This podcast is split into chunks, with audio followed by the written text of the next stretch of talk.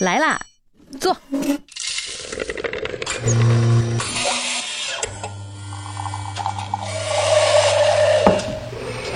您的半拿铁，请慢用。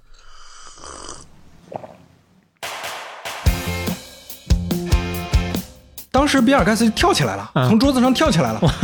你给我关了，再给我打开，再开一遍再给我关了，再给我打开。妈的，Windows 团队他们是搞什么呢？这怎么做到的？差这么多自己的系统我都没见过这么快的呀！嗯就比尔盖茨后来知道他们是删减了 Windows，还破口大骂，当时在会议室里都发飙啊，说你们把我毕生的心血都糟蹋了。哎呀，What are you fucking doing？那个玩意儿能卖一百万台，我就头朝下走路。现在就有个称号，嗯下半生头朝下走路 啊，真的很可惜。嗯他不是自己不优秀，而是敌人太厉害。你就跟我最近看三国啊，嗯袁绍、袁术，你不能说他们不行，就是跟曹操、刘备这些人比啊，嗯哎呀，确实打不过呀，没得打。还是那句话啊。不是你颜良文丑不中用啊，谁让你对手是关羽呢？哎呀，可惜啊，不是我蒋干太无能，还是他周瑜太狡猾呀。哎呦，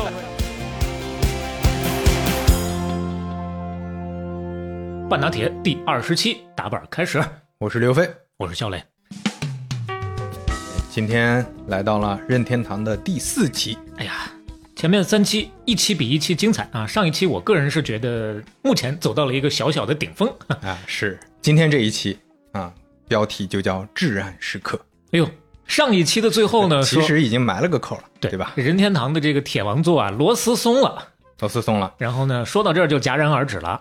对，呃上次咱们提到有两个问题啊，嗯一个就是第三方合作的这些公司不能叫众叛亲离吧，就是大家开始有一些不和谐。前面积怨已久，现在呢，终于找到了一些小小的机会，准备起义。另外呢，就是这个枯萎技术的水平思考，这个枯萎技术有点过于枯萎了，在性能上呢，慢慢有点跟不上，是，这是埋了两个问题。嗯，那接下来呢，任天堂就开始经历两个主机时期啊，这两个时期我把它分别叫做八仙过海和三国演义。哎呦，哈哈，从战国时期到了三国时期啊，对这个，咱们先说八仙过海之前啊，主机行业面临两个技术的革新。嗯，啊，这两个技术呢，就是 CD 和 3D 这两个技术都依赖整体主机性能的提升啊。我们之前说了，有八位主机，FC 是八位，SFC 是十六位。嗯，那接下来眼看三十二位也就出来了。嗯，那这种性能呢，基础上就出现了刚才说的两个技术，两个 D 啊，3D 和 CD 那这两个我们要简单解释一下，是大不大概不是没听过，大概能放在这个嗯语境之下还需要展开。稍微展开说一下啊。嗯，第一个是三 D，嗯，过去的那些所谓三 D 游戏啊，还都是伪三 D。记得前面任天堂做的那个 Leda Scope 啊，它那个就是个伪三 D，就是它把小蜜蜂给竖过来，其实就是离得近了就给你放大，嗯远了就缩小，有一个假装有那种效果。这是伪三 D，包括我们之前玩红警，对吧？暗黑破坏神早期版本都是伪三 D，哦哦，早期呃暗黑二啊，暗黑二是伪三 D，因为你是从上面俯视的，其实它这哦这是贴图嘛，它就转身的时候用不同的图片呈现，就感觉像是个立体的东西。嗯，现在我们在看所有的三 A 大作，那些主流的游戏，哪个不是三 D 的？嗯其实这个时间点就正好是三 D 游戏出现的时间点，就是九十年代末。嗯，这是从电脑游戏发起的。电脑游戏 Doom 在一九九三年发布，《雷神之锤》Quake 在一九九六年发布。然后他们当时真正做出了 3D 游戏，他们那个游戏叫多边形建模，嗯。就是我建的那个模，你从不同的视角看，它是真的是一个立体的东西，不像之前是贴图啊，离得近了放大这种。关于这个啊，带个货引个流，就三五环的第八十九期，我跟少南聊过 Doom 的历史啊，罗梅罗和卡马克他们改变了游戏行业，那这是电脑游戏，我们就按下不表啊啊，。今天我们接外部广告了啊，来自于三五环。哟，这个三五环听起来好像是很著名的一个博客呀。还行吧，啊还行，嗯。那那个时候呢，坊间大家也都觉得得做三 D 了。嗯，第二个技术就是 CD。SFC、SNES 这个市场还没太站稳的时候，行业就开始起变化。游戏行业整体面临一个大的变化，就是计算设备的融合，个人电脑、游戏主机、录像机等等，因为性能的提升，都在慢慢同质化，而且出现了一个大家都在讨论的概念，就是多媒体。就这当中还包括录像机呢。对，因为录像机的功能也越来越强大嘛，这上面你可能有更多互动了，对吧？等等这些。那个人电脑，举例子，比如说 Mac OS 是一九八四年发布的，这是世界上第一个窗口图形界面操作系统。嗯，那在这之前，大家用电脑的话，都还是得命令行输命令行，嗯啊，DOS 那种。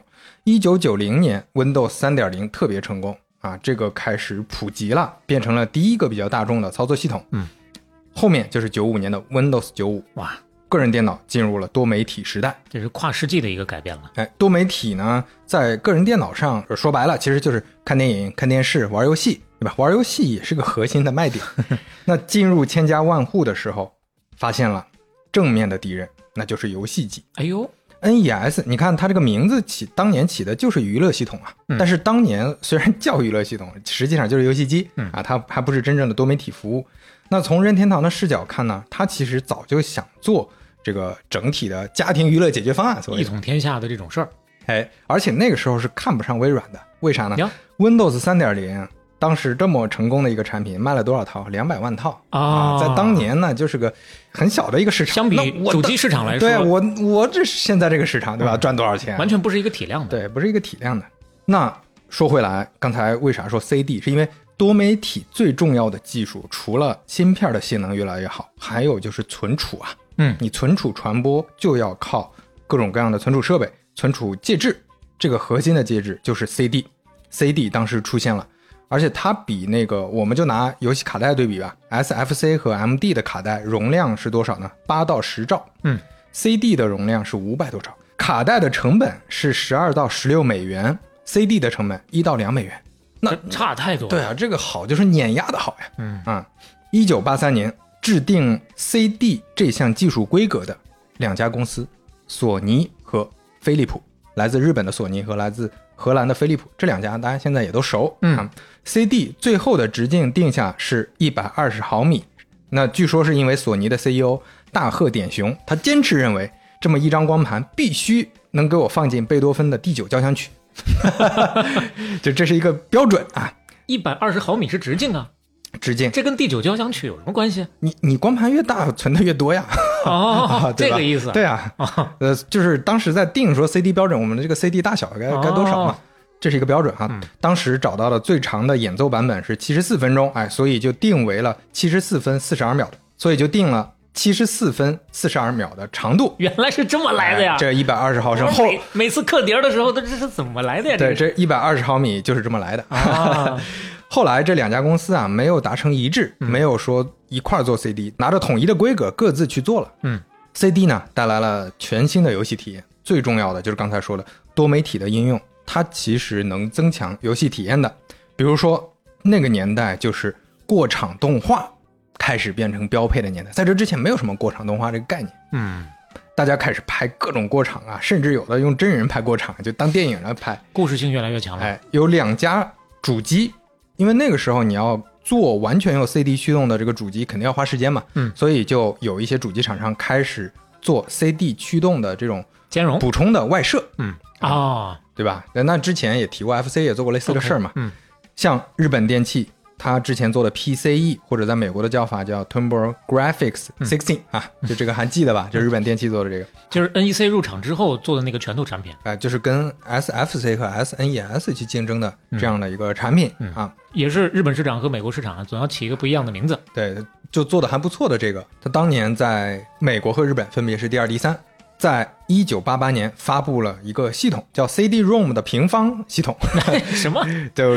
确实不太知道什么意思啊，嗯但是他就想表达说我这个更牛逼加了一个 CD 驱动器，嗯你可以玩存储容量巨大的游戏，OK，比如说当时主打的一个游戏叫《伊苏》，那现在这个系列还在出，嗯是很多 RPG 爱好者可能会知道的。这个《伊苏》啊，那过场动画做的非常精美，小磊可以简单看一下。嗯。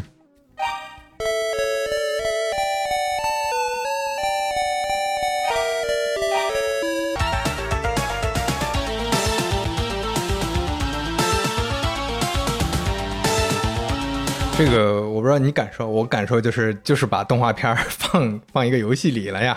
制作还是挺精良的，要注意它的这个时间点啊，八十年代末，这还没到九十年代了。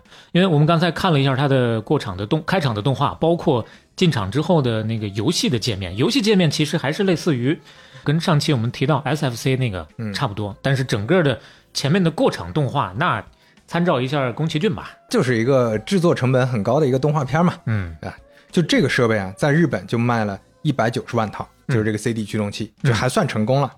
另外一个就是跟日本电器一样，当时 SFC 它的主要竞争对手还有世嘉嘛，嗯。世嘉在 MD 上也出了一个 CD 驱动器，在九一年出的，同样的也有很多全新的游戏玩法，比如说前面提到的，游戏里面干脆就塞真人实拍的内容，就这就是早期的互动电影，有点这个意思。哦，这样啊，对，就是有一个还当时引起了公诉，为啥？是因为放了一个女主角在浴室里被人挟持的镜头，被认为儿童不宜。哦，我还以为是被认为教坏了孩子呢。哎呀，看过之后，我是觉得确实这不是教坏孩子，确实就有点可能会吓着孩子的那种感觉。对，就又黄又暴力的那个场景。对，就用我们前面中国饮料系列说过的一个形容，穿的不太多啊，很很凉快的一个女主角。对，然后出现三个黑衣人，是啊，在在绑架她，而且拿着一个设备往她脖子上，不知道在戳什么意思。对，就给她脖子套住了啊。对，那这个呢卖的更多啊，这个全球卖了三百万到六百万台之间，统计口径有点不一样，没查到具体数据，但是也还算不错了。嗯，就有这两家验证过了，虽然它没有影响大的游戏行业的局势，但是大家也都看到了 CD 带来的这个价值，所以 3D 和 CD 是当时大家都在盯着的两个技术，这两个技术上一定会有新的突破。OK，这是新技术，这已经不是枯萎技术了，在那个年代。对，那我们就要说回来，任天堂螺丝松了，对吧？嗯那接下来大家都蠢蠢欲动啊，很多人都入局啊。那这里面最主要的就是八家，所以我们就把它叫八仙过海。OK 我们重点说说这八家。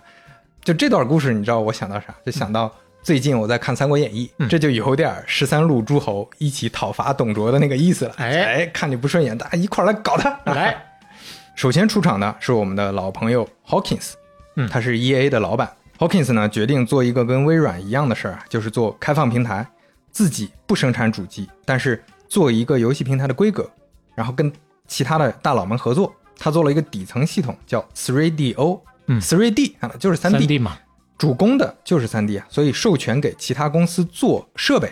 啊，他来提供这种底层的呃软件支持。九一年推出，三十二位的全球第一个三十二位的游戏主机是松下、三洋还有 Gold Star 一块儿做的，嗯，就他们各家各做各家的，嗯，都用了 3DO 的技术。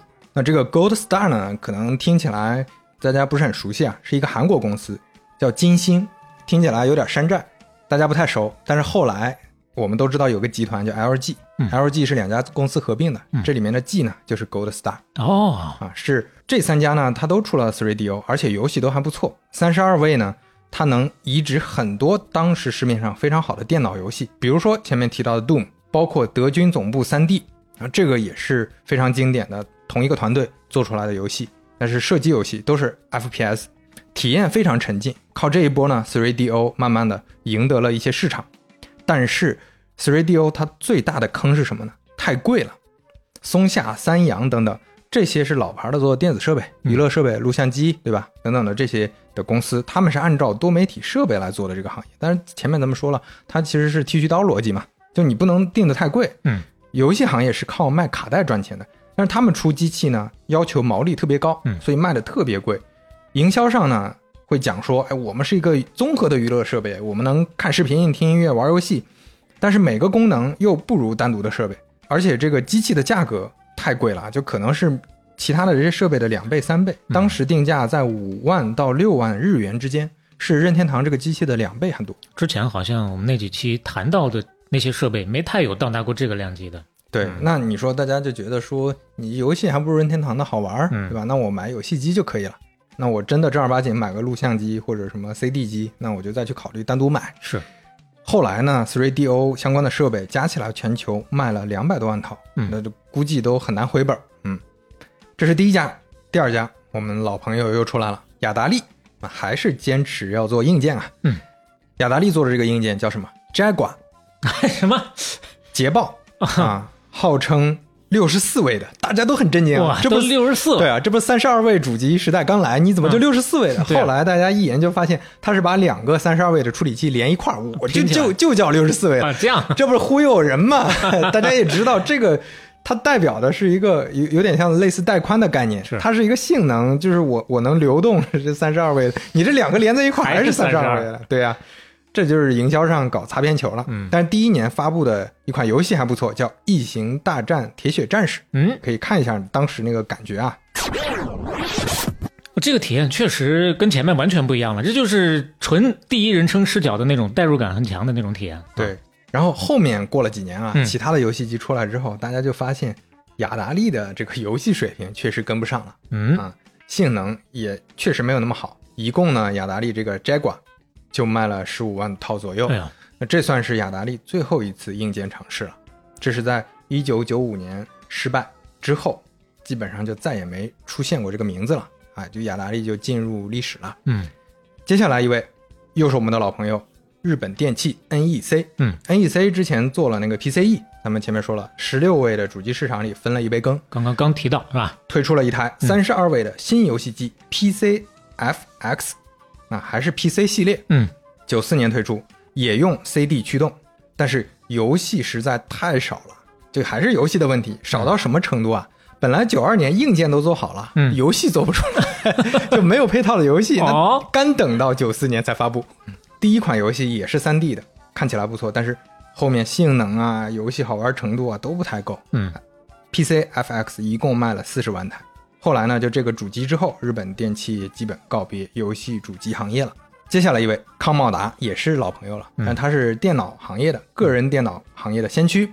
之前我们提到了康茂达六四，已经提过好几次了，是当时最火的个人电脑。嗯，他也要做游戏机。九四年推出了三十二位的 Amiga CD 三十二，就明写着 CD，明写着三十二，就是说我们的 CD 技术三十二位的。嗯，Amiga 呢是他们当时的一个电脑型号的主流系列。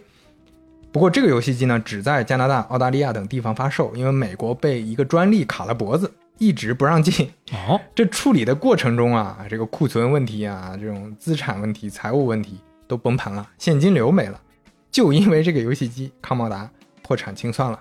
哦，最后这个游戏机就卖了十万台，嗯康茂达资产品牌也让给了其他公司，本来呢。安安分分的做个人电脑做挺好的，非要去跨个界，坏了，个人电脑当时也不行，其实啊也不行了。苹果和微软打的它也是不行哦不行的呀。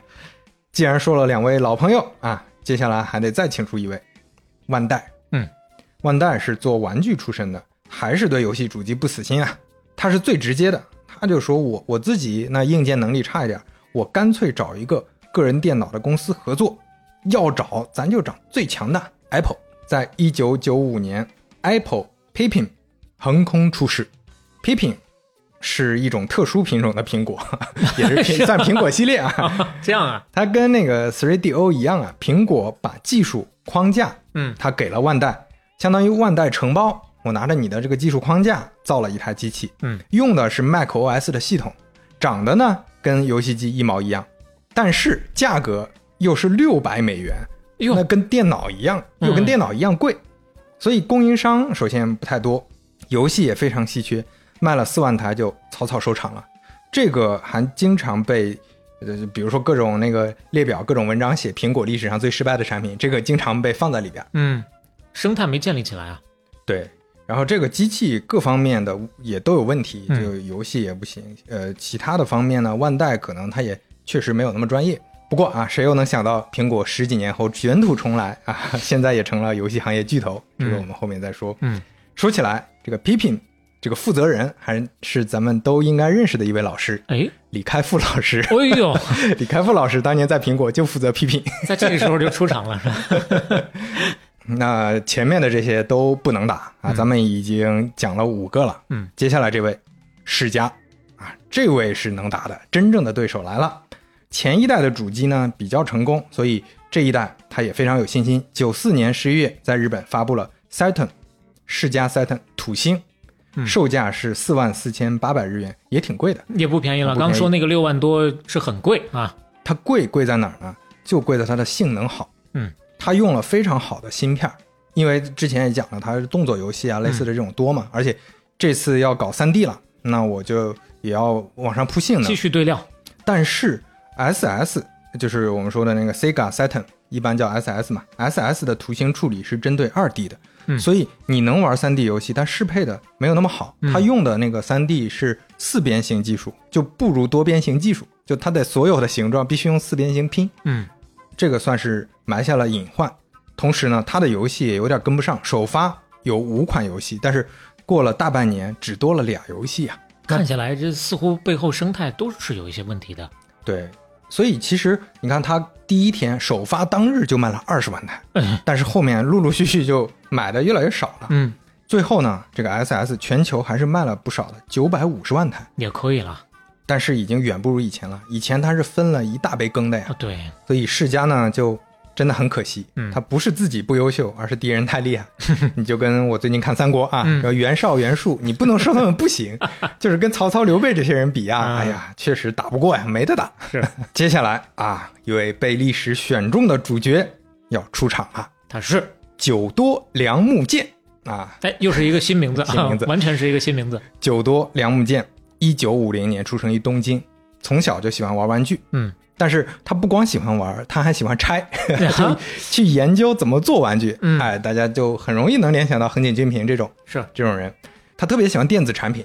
一九七零年，电子通信大学大学毕业了，拿的就是电子学学位，进入了索尼数字研究实验室，参与了当时 LCD 和数码相机的研制。一九八九年呢，他给女儿买了红白机之后，自己玩的比女儿都多呀，就玩起来这个太牛了，这任天堂可好了，就他是家人拉不走的那种，就在玩游戏。还是童心未泯啊。特别喜欢，他觉得这个很有前途。嗯当时呢，任天堂正好在做 SFC，前面提到了，他需要一个声音芯片，哎，这索尼擅长啊，嗯，所以呢，这个梁木健就说可以，我来弄，我来帮你们提供这个芯片，所以他还是瞒着公司跟任天堂合作的，啊，这样啊，把这个芯片给任天堂做出来了。嗯 SFC 用的就是它的芯片，嗯但是这个事儿闹到高层了，高层知道之后震怒啊，就说我们首先对电子游戏不感兴趣，嗯第二呢，我们是竞争对手啊，嗯就前面也提到了，慢慢的在客厅里，所谓的客厅这个场景里，我们都是个竞争对手，我们是搞影像的，我们搞娱乐的，他也是搞娱乐的，相互抢时间。对，啊，那你这那偷偷的资敌了，你这是。对啊，你这是什么意思啊？嗯梁木健说，哎呀，这个咱们合作合作啊，说不定能强强联手做点什么事情出来。嗯而且他画了个大饼给这个社长，刚才也提到那个社长了，大贺典雄啊，这个大贺典雄觉得那可以，你试着合作看看吧，咱们看看走一步看一步。那从任天堂视角，为啥要合作呢？因为就是前面提到的，索尼它有 CD 技术啊，那 CD 你就绕不开索尼和飞利浦，那一个啊就在呃大本营旁边，嗯。我在京都，你在东京，另一个在荷兰，那个那么远，当然啊就先跟索尼谈，嗯。而且强强联合，感觉这事儿靠谱，所以决定在三十二位主机上由索尼来提供 CD 的技术，嗯。甚至在十六位主机上就先提供一个外设，就是 SFC 的 CD 驱动器。哦，也是索尼来做的。哎，索尼就就说是索尼来做的，准备索尼来做啊。啊，前面说的那个 FC 的磁盘系统啊，也是类似的这个东西。嗯但当时呃，刚刚才其实也提到了，MD、PCE 都出了自己的 CD 驱动器。那这个时候 SFC 也可以出一个。梁木剑呢不想止步于此啊，就说能不能这样，咱们一块儿合作做游戏机得了。这个我们做这游戏机呢，支持卡带，也支持 CD，就是既支持你任天堂的技术，也支持用 CD 这个驱动的技术。嗯，跟任天堂深度合作。嗯，这就相当于不只是单独插一个外设了，就直接弄一个新玩意儿出来。对，就是那个也做啊，这个游戏机我们也想做。嗯这个时候蜜月期嘛，所以任天堂也非常支持。嗯，一九九一年一个重要的时刻，美国芝加哥消费电子展上，索尼发布了一款 PlayStation 嗯游戏机，啊，直译过来就是游戏工作站。嗯这是一个杂交产品，这个机器正面写着索尼，但是你拆开之后发现芯片是任天堂，手柄正面写着索尼，反面写着任天堂。嗯哼，哎，这个时候有听友可能就会奇怪了，PS 不是九四年发布的吗？而且看这个样子啊，这个也很奇怪，就是上面是插卡带的，嗯下面是能插 CD 的，，CD 的，大家都没见过，很陌生的一个机器。没错，这是一个大坑啊！接下来的情节又开始精彩了。嗯，这个机器发布的当天，林肯就紧急联系山内普，说：“这不行啊，老板，你有没有仔细看协议啊？不简单啊！”啊 又林肯又要立功了。首先啊，这个发布会上，索尼压根儿没怎么提任天堂，机器上这个任天堂露出的也不是那么多，对，那都是它正面都是索尼，对任天堂在背面还得拆开了才能看见，是吧？它也它就不是一个平起平坐的感觉，嗯就是把你任天堂当成一个临时的合作方或者一个供应商，嗯索尼是做自己的品牌 PlayStation 啊，但任天堂想的是做我们自己的品牌 NES、FC 这些，而且你仔细翻看协议，就会发现索尼是牢牢控制了 CD 这方面的技术，就是你做 CD 你得找他们，嗯，而且还抽成，绕不过去。这很眼熟啊，这不就是任天堂以以前自己一直玩的游戏规则吗？OK，那山内溥就被林肯说服了，就说索尼可能未来就想踩着任天堂进入游戏行业，嗯进入之后一脚把你踹开，自己再去搞这个游戏主机发扬光大。嗯那这个事儿目前来看，可能也是合理的啊。嗯所以当时任天堂不是在跟飞利浦也在谈合作嘛？啊，其实跟那边也勾勾搭搭呢。对，勾勾搭，所以决定当场打脸。消费电子展没结束呢，嗯，就在此时，就在此地，第二天，消费电子展上，任天堂的发布会，Howard 林肯登台，记者们都等着说呢。哎，昨天索尼说了呀，跟任天堂合作呀。嗯那今天咱们看看任天堂怎么说跟索尼合作的事儿。没有啊，我不是，我没有，别瞎说。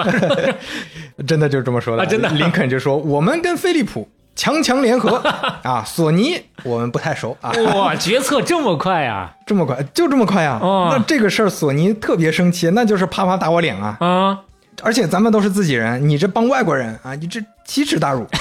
这个事儿之后呢，这个索尼还是降下身段了，跟任天堂一直谈判，嗯但是最后没谈下来。就道理很简单，你这个控制权到底在谁那儿，谁都不想让步的。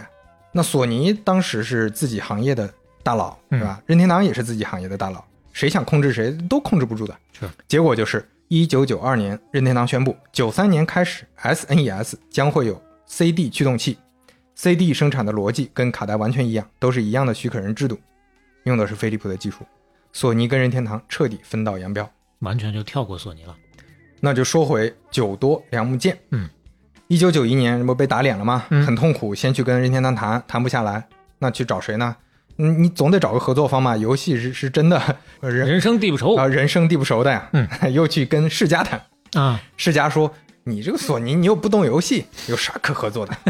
求爷爷告奶奶，没办法呀。那梁木剑怎么办呢？他还是太喜欢游戏了，嗯就特别喜欢做游戏，就想搞这个，自己搞啊。自己搞。其他高管都不支持啊，说咱们就没搞过游戏，而且这个东西太冒险了，因为那钱可是真金白银的要砸呀。嗯，但是最后大贺点雄老板投了决定性的一票，给我搞吧。嗯，这个九多梁木剑呢，家都不回了，就天天睡工作室，拉着团队搞。嗯，世嘉是刚才说了，九四年十一月发布的，一九九四年十二月三日，全新的 PS PlayStation 在日本发布，三万九千八百日元，比那个世嘉便宜一些，性能跟世嘉土星差不多，嗯，长得呢跟一九九一年发布的完全不一样。是前面那个，刚刚我们说了，稍微有点不伦不类。对，然后这个呢不兼容任何卡带，非常简洁，只用光盘，嗯可以看一眼长什么样啊？嗯这个就哎，有点像 CD 机那种感觉了。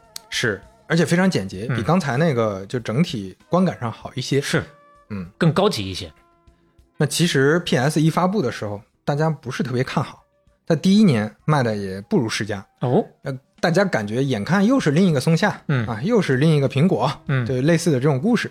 但是索尼在战略上非常成功，因为他做了几件事儿。他做对了什么呢？第一，他对第三方特别友好 啊，前面提到了任天堂不友好，嗯，你都不用开放，你就任天堂百分之三十，我收百分之十，这不这不就友好了吗？哦，这个意思。对啊，你哦你你这卡带我你全包，我不给你我不给你包啊，你可以自己生产 CD 啊，CD 是开放技术啊，就这种友好啊，而且它开发门槛特别低，提供专业的对接技术能力，嗯，甚至编程库是在线更新的，你可以用它很多这种技术支持，开发的成本比较低。那你不需要第三方，刚才说了买单，这前面说了，你要先预定卡带，要先花钱，嗯，也不用为这种压货啊、库存啊什么的承担风险。你看前面咱们谈到那几个没怎么做起来的，其中蛮重要的一个原因就是生态没起来嘛。它通过这样的方式，整个的生态就好开枝散叶了。对，所以它在一年多之后啊，九六年的时候，PS 已经有四百款游戏了，嗯，世嘉两百款。就就反超了。对，所以它保证了游戏的丰富度。嗯，第二呢，前面说过啊，CD 带来的就是 RPG 游戏的繁荣。嗯啊，因为这里面各种过场动画嘛，所以 PS 的这个大容量和它视频播放的效果特别好。那那这是索尼自己擅长的。嗯，加上前面说的第三方的政策，它成功让一家主要做 RPG 游戏的公司放弃了任天堂。这家公司是谁呢？史克威尔。之前咱们提过啊，SNES 时代，任天堂还是靠《最终幻想》扳回了一局。而而且呢，史克威尔还之前觉得任天堂对他有恩啊，当年他们眼看要没气儿的时候，是甚至在这个平台之上，对，就是相当于我感觉我报恩也够了，嗯我跟你这一到六代啊，整整六代，我都是在你的平台上独占的。第七代《最终幻想七》独家在 PS 上发布，哎呀，而且很多人都知道，就嗯熟悉《最终幻想》系列的知道，最终幻想七》那是经典中的经典啊。这个游戏里面有整整四十分钟全 CG 的过场动画，我第一次接触《最终幻想》就是纯看了一个 这个动画，就是七吗？呃，不是七，大概到了十几了。对，但是七是当时非常震撼、震惊大家的一个 RPG 啊，一个里程碑。嗯，当年获奖无数，口碑特别好，当年就卖出了七十万套，把 PS 跟当年 SS 啊世嘉的 SS 差不多的那个市场份额一下就给拽上来了。当年山内溥震怒啊，就说我再也不跟史克威尔合作了。所以在山内溥离任之前，《最终幻想》就再也没上过任天堂的主机了。啊，很快，艾尼克斯的《勇者斗恶龙七》也上 PS 独占了。哎呦，这两款游戏啊，本来就是给任天堂做的呀，那现在已经被索尼拉去了。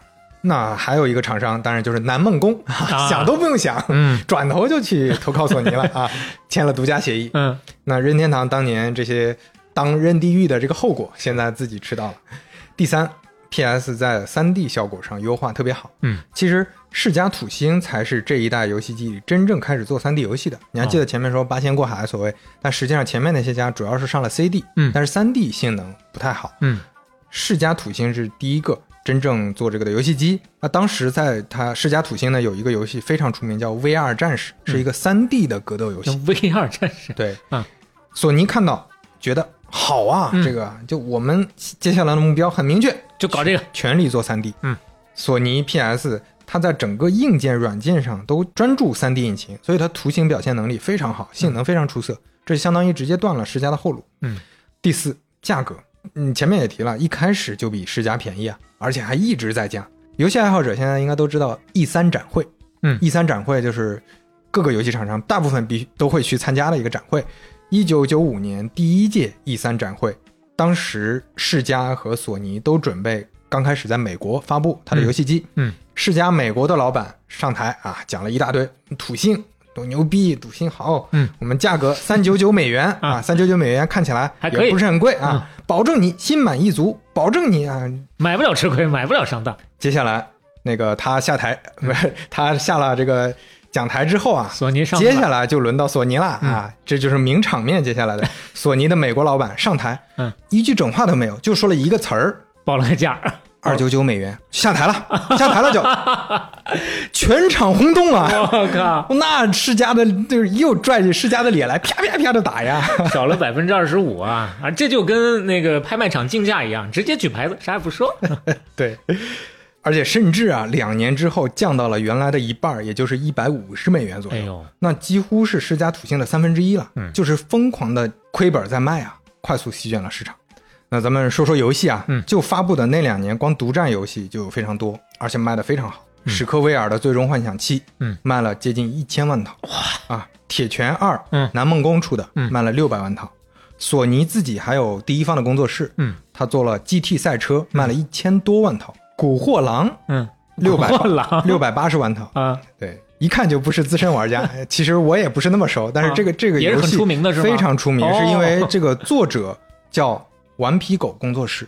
啊，你有点印象了。顽皮狗工作室后来做了《神秘海域》，在《神秘海域》之后又做了《最后生还者》嗯啊，那都是获奖无数的工作室。这个工作室是索尼自己的工作室，，OK，大家都没想到啊，以前以为索尼就跟日本电器一样啊，过来玩一玩，不懂游戏就撤了。嗯，结果没想到现在做的越来越稳了。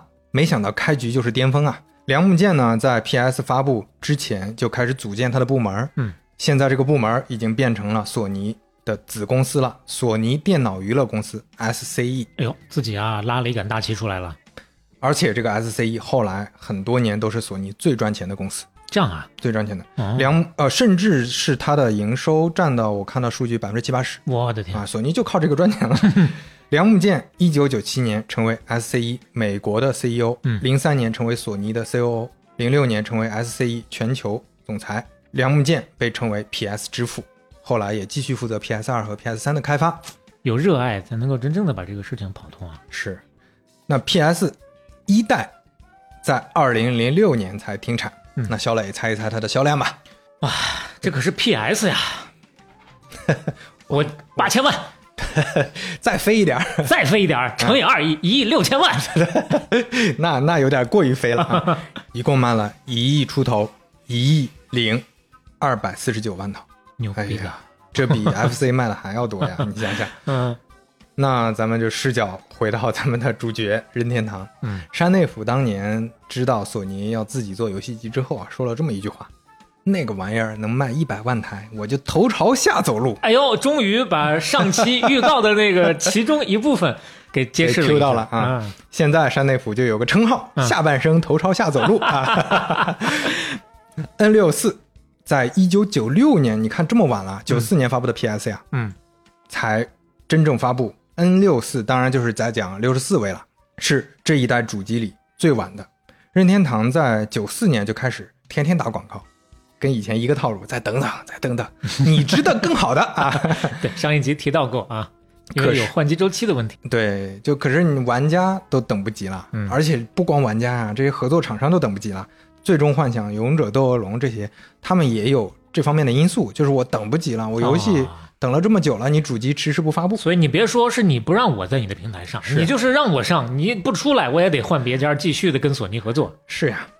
那 N 六四呢？它有几个特点。嗯首先六十四位主机，那当然就是当时全球性能最好的，那是正儿八经六十四，不像前面那个两个三十二拼一块儿 啊。嗯它使用三 D 硬件加速，就是它在硬件层面实现三 D 加速，嗯之前都是在软件层面实现。嗯图像处理技术是完全 OK 的，它用的全都是多边形技术，其他家基本上都是四边形。嗯这是真三 D，性能好到啥程度？当时可以分屏玩游戏，最多四个人，四个画面玩游戏就已都可以经可以了。哎，哦那性能非常好，这是第一款能这么玩的游戏机。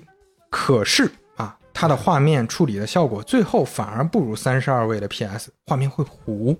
为什么呢？为什么会糊呢？这里面有各方面的原因，其中有一个原因就是因为存储问题，没有专门的显存。嗯，另外呢，还有一个就是他用卡带，他坚持用卡带，哦，没有用 CD 啊。这个性能呢，就开始被存储卡卡脖子了。嗯啊，你说用卡带，他们自己之前有一个解释是说，因为读取速度啊什么，还有包括安全芯片等等问题，这可能是一方面原因吧。嗯但是这背后更重要的一层考虑，可能就是想多薅羊毛。为啥？因为前面说的这种许可人制度，还在继续。哎，这个卡带我的控制力更强，嗯因为前面也说了，这个卡带它生产的慢，它成本也高，嗯所以我能在这里面薅油水薅的多一点。哎呦，这一向是高瞻远瞩的山内溥，这个时候就有点固步自封了呀。哎，是有点这个意思啊。嗯就 N 六四后来为了解决存储，又推出了磁盘系统 N 六四 DD。嗯啊，这个弟弟啊就是个弟弟啊，这个梗不错。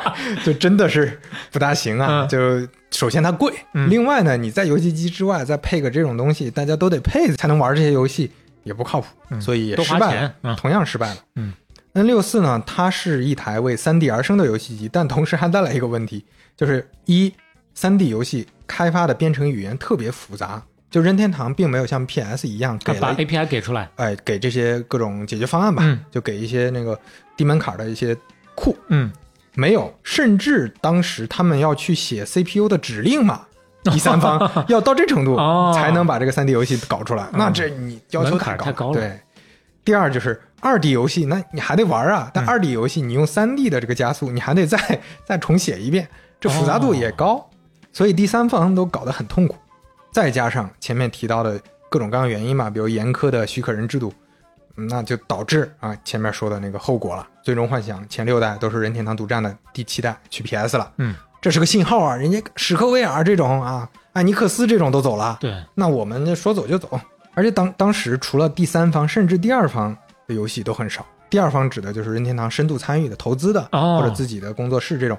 比如说有个公司叫 DMA，嗯，他做了一款游戏叫 Body Harvest，游戏没有进入任天堂的法眼，因为任天堂觉得你这个游戏性不好。嗯，另外呢，你这里边有很多暴力的东西，哟，直接把他就给赶走了。哎，就赶走了。嗯。DMA 只好投靠别家。结果？啊这个 DMA 咱们留个扣、后面再 哎呦。讲，这是个考点啊，大家记住有个 DMA。OK，最后结果就是 N 六四的游戏太少了，嗯，基本上全靠第一方游戏撑，就全靠宫本茂来撑了，就是宫本茂一个人在撑啊，这个就这种感觉了都。嗯，前面提到了九六年的时候，PS 有四百款，世嘉有两百款，嗯这个前面数字还记得是吧说到了，嗯？N 六四有多少款？六十款，啊哦，这又差了一个档了。嗯，历史上 PS 到停产之前有多少款游戏？接近八千款游戏。哇，N 六四一共凑了凑，攒了攒，也不到四百款，只差二十倍。那其实这前后几个数据啊，大家仔细想想，对比下来，你就能感受到，不光是开始它少，后面的发展上也是一步步的落后。没有特别跟上。嗯对，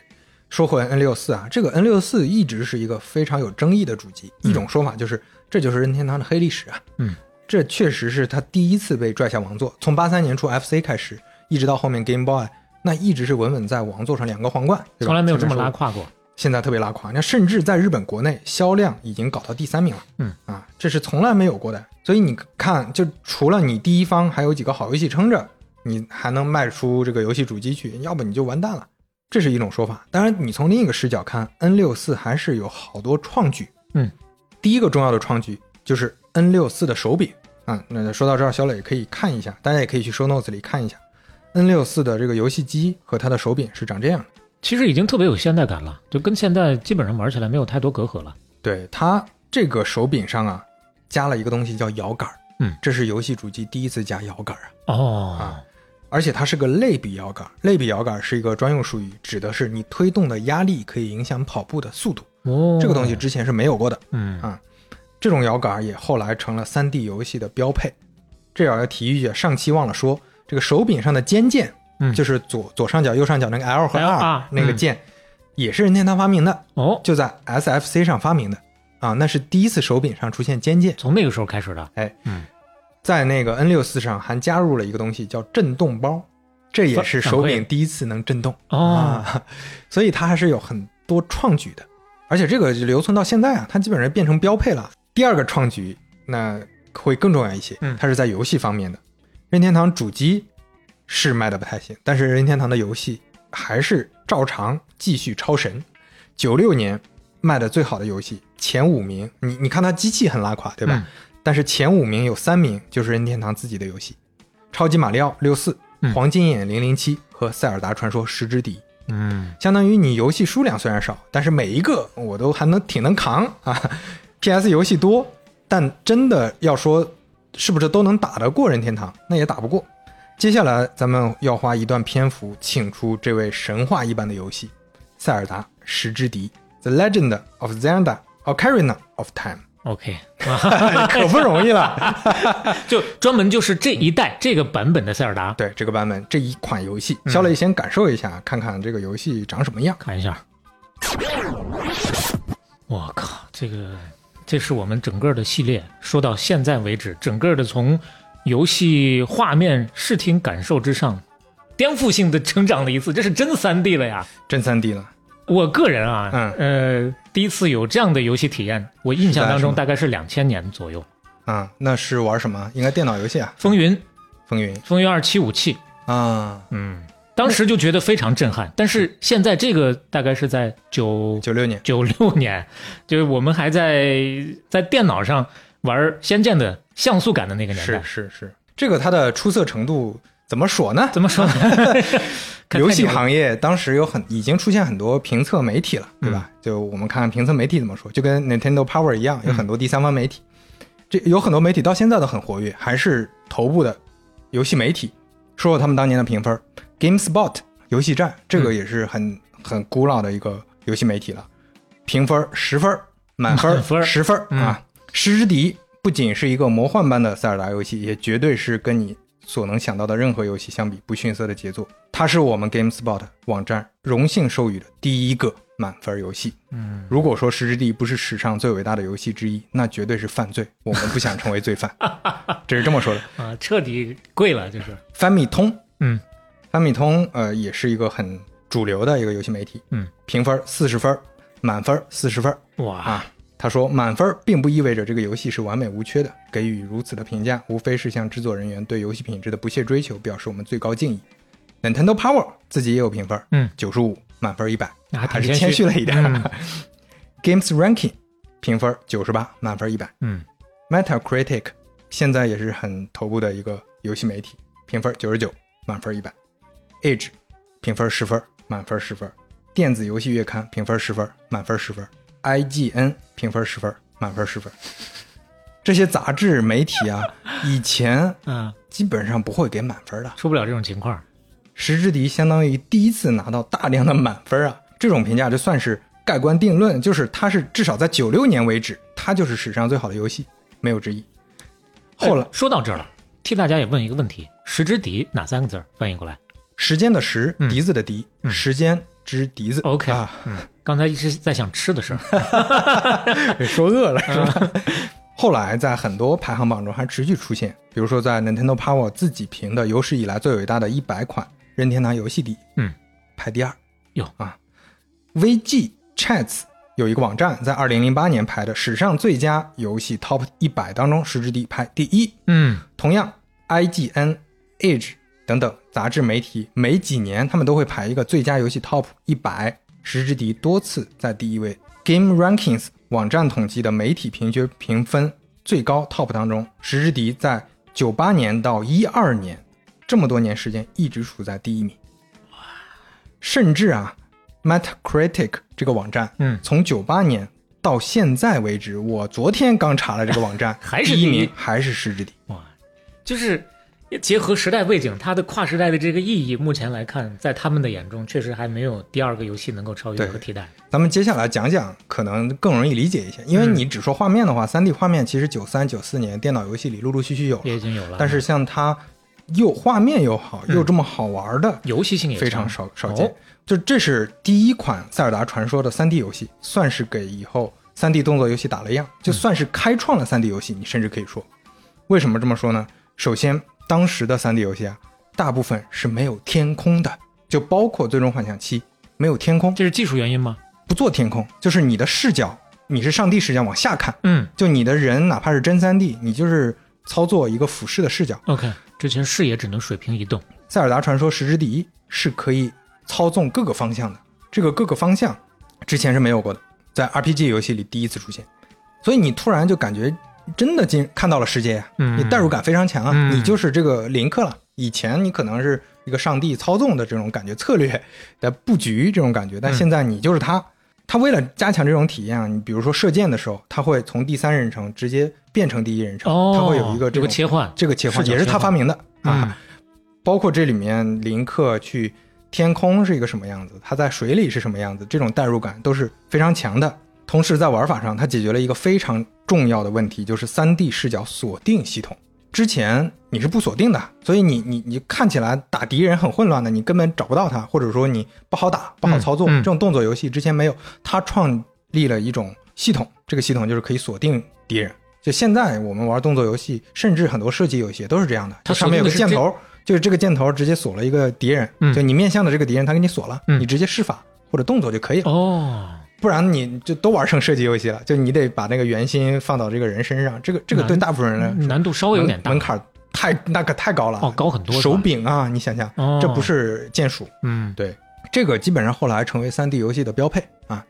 还有天空核技术，天空是动态变化的，黄昏、晚霞、繁星、月亮等等，它是动态变化的，它是根据你流动的时间自动变化不。光从它开始有了，而且呢，有的还是挺一步到位的那种感哎觉。，所以你你就会感觉更有代入感了，这就是个真实的发生的世界。嗯同时，它会根据场景调整可操作的按钮，这也是降低难度。比如说之前可能啊这个按键是对话，那个按键是动作，那个按键是什么？以前是那样的，嗯但是现在它发明了一个东西叫动作键，嗯只有一个动作键，你靠近人它就变成对话，你靠近梯子它就变成爬，你靠近怪物，它就变成打。呀，你看苹果的 Home 键，说不定跟它还有点渊源呢。这这这这是个什么比？还有，它实现了攀爬、爬梯子、嗯开门、跳跃障碍物等等的动作，这些动作之前是没有的。就在 3D 游戏里，你看到的所有动作游戏里，这些动作都是没有，也是任天堂发明的。他甚至申请了专利，嗯，就当你遇到这个障碍物或者什么的时候，你用动作键去绕过它或者去使用它。还有，根据玩家的战斗、步行等不同的状态，输出与之匹配的游戏旋律。比如说，你遇见敌人，啊它就会变紧张一些。嗯这也是石之笛发明的。这个在后面适配性，对，后面的游戏也基本上都是这么做的，嗯它也是一个标配。嗯这也有个专利啊。最重要的世界观，它不是线性叙事，它有非常多非常强大的开放玩法。所以说实话，《旷野之息》的很多很多要素，在这个时候已已经有了雏形了。哦，所以《石之笛》是代表着 3D 游戏的样板，它就是样板，同时它还是开放世界游戏的样板。之前我们前几期谈到塞尔达最开始那个版本的时候，稍微点了一下，算是开放世界的前身啊。对当时刘飞说的特别的审慎，叫做前身。对哦，原来这个时候已经到这儿，很很像开放世界了。嗯对，它不是一个特别完整的，但是自由度非常高。那说到这儿，可能还是有人觉得啊，这这可能你喜欢任天堂，或者说这些任天堂的狂热粉丝吹的。咱们看看从业者是怎么说的。嗯史克威尔安尼克斯的负责人这么说的：“最终幻想十五无缝开放世界背后的灵感来源于《塞尔达传说：失之地》啊，那都到了十五了呀，那会儿。对，这是最终幻想开始做开放世界嘛。嗯 Sam Hauser 说，GTA 三可以说是《塞尔达传说》与《四海好家伙》的融合。《四海好家伙》是一部美国黑帮电影。嗯丹 Hauser 说，《塞尔达传说》和《超级马里奥》系列显著地影响了 GTA 系列的开发。如果哪个 3D 游戏制作人说自己没从《塞尔达传说》和《超级马里奥》身上学过什么，那他一定是在扯鸡巴蛋 啊！这个翻译的挺好啊。这个 Sam Hauser 和 Dan Hauser 就是二星的创始人，二星 Rockstar 就是 GTA 的这个制作工作室，哦也是现在世界上最知名的呃工作室之一。嗯还有一个工作室 CD Projects Red，呃，这个发音可能不太准，因为它原原文是德语啊。这个工作室呃被玩家们亲切的称为波兰蠢驴。那这个好亲切啊，这个。这个工作室做出了巫师嗯系列和赛博朋克2077。他们的制作人是这么说的，引用了塞尔达作为巫师系列的影响，尤其是巫师三。宫崎英高嗯，好好说。说，《石之笛》是他最喜欢的游戏之一，嗯，而且《塞尔达传说》成为了一种 3D 动作游戏的教科书。哎呀，啊所以现在我们看到的开放世界的经典游戏《荒野大镖客》、嗯，《二等法环》、嗯旷野之息》等等，这都跟《石之笛》有千丝万缕的关系啊。二零零七年，游戏媒体 Game Trailers 把《石之笛》叫做 Walking Patent Office 行走的专利局，就是它这里面包含的各种各样的功能和玩法已经成为行业标准了。嗯然后题外话，现在各个排行榜上的第一名已经不是石石之敌了，很多已经换成了旷野之息，嗯还是塞尔达传说。还是塞尔达。哎那说完这个，我们再简单说一下其他的游戏啊，在 N 六四上的。首先，《黄金眼零零七》，嗯，这个游戏也是当时很轰动的一个游戏，小磊也可以感受一下。这个我对游戏史不是很了解的情况之下，在这么个一个气氛下，难道它是第一人称射击的鼻祖类的这种性质吗？对，它开创了主机游戏的 FPS 时代。哦，就在电脑游戏里，其实早就有了，就是前面提到的那个 Doom 嗯和雷神之锤，嗯那两个游戏是开创的。但是这个游戏真正让大家在主主机机上玩到了，了。为啥？因为 N 六四的手柄上有摇杆儿，嗯就你玩这种游戏，在手柄上你必须一个控制移动，另一个控制方向，嗯不然的话你你是没法控制你的视角的，嗯这样是没法玩射击游戏的。所以它这个是真正在主机游戏上大家找到了一个好玩的 FPS。以前大家都觉得用手柄玩 FPS 这是很扯淡的，就没有人觉得主机游戏适合玩枪战。我包括我小时候也这么觉得，但是后来啊，这个黄金眼零零七就真的成功了，开了个好头。当时是主机上最好的 FPS 游戏，这个特别重要。那个时候大家慢慢的开始接受这个了，嗯而且现在主机游戏里的射击游戏也是非常非常重要的一个类型。不知道你有没有听说过车枪球？嗯，车枪球就是欧美游戏玩家玩的主要类型，车嘛，就赛车。嗯，枪就是第一人称射击，嗯球就是球类运动嘛，哦篮球、足球。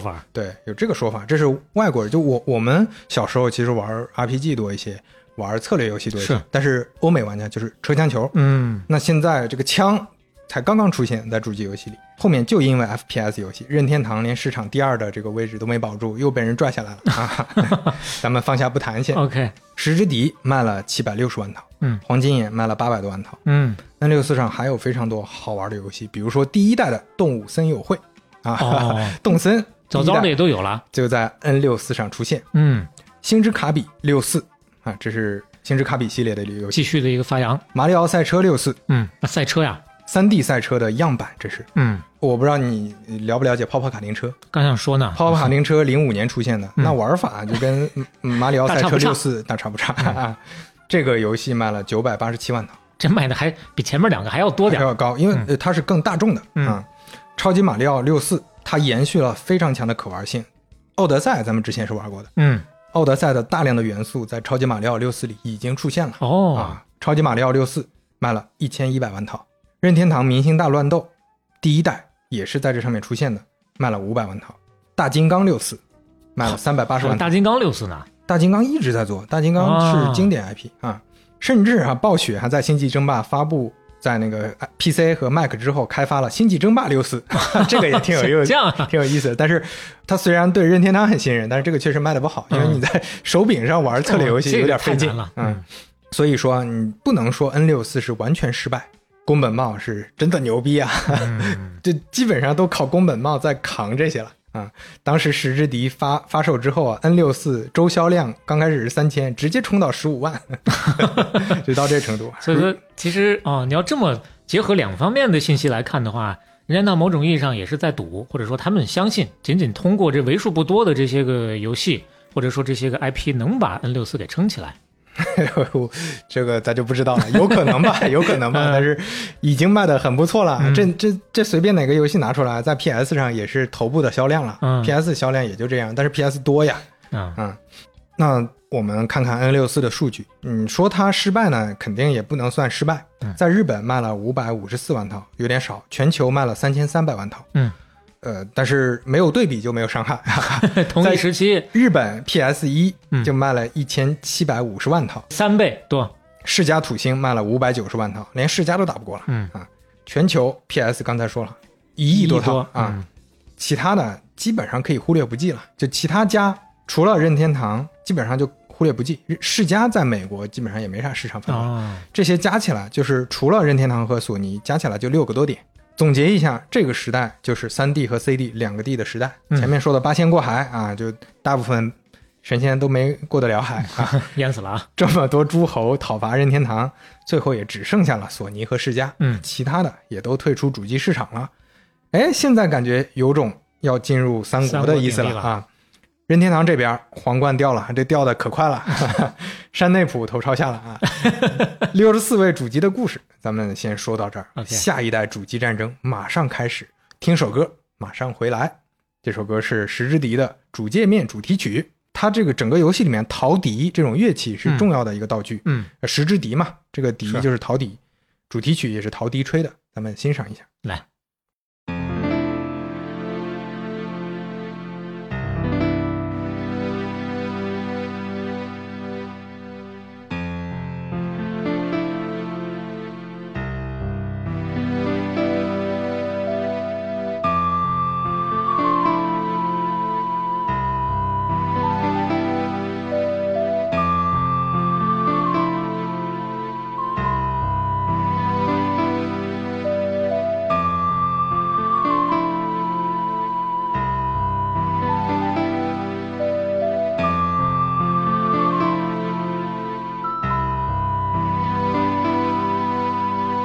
，FC 到 SFC 中间隔了是七年，嗯啊，SFC 到 N 六四隔了六年，但是竞争越来越激烈，N 六四才发布了两年，世嘉就推出了新一代主机，点燃了第六代游戏机战争的炮火。啊，整个的生命周期蹭蹭的缩短啊。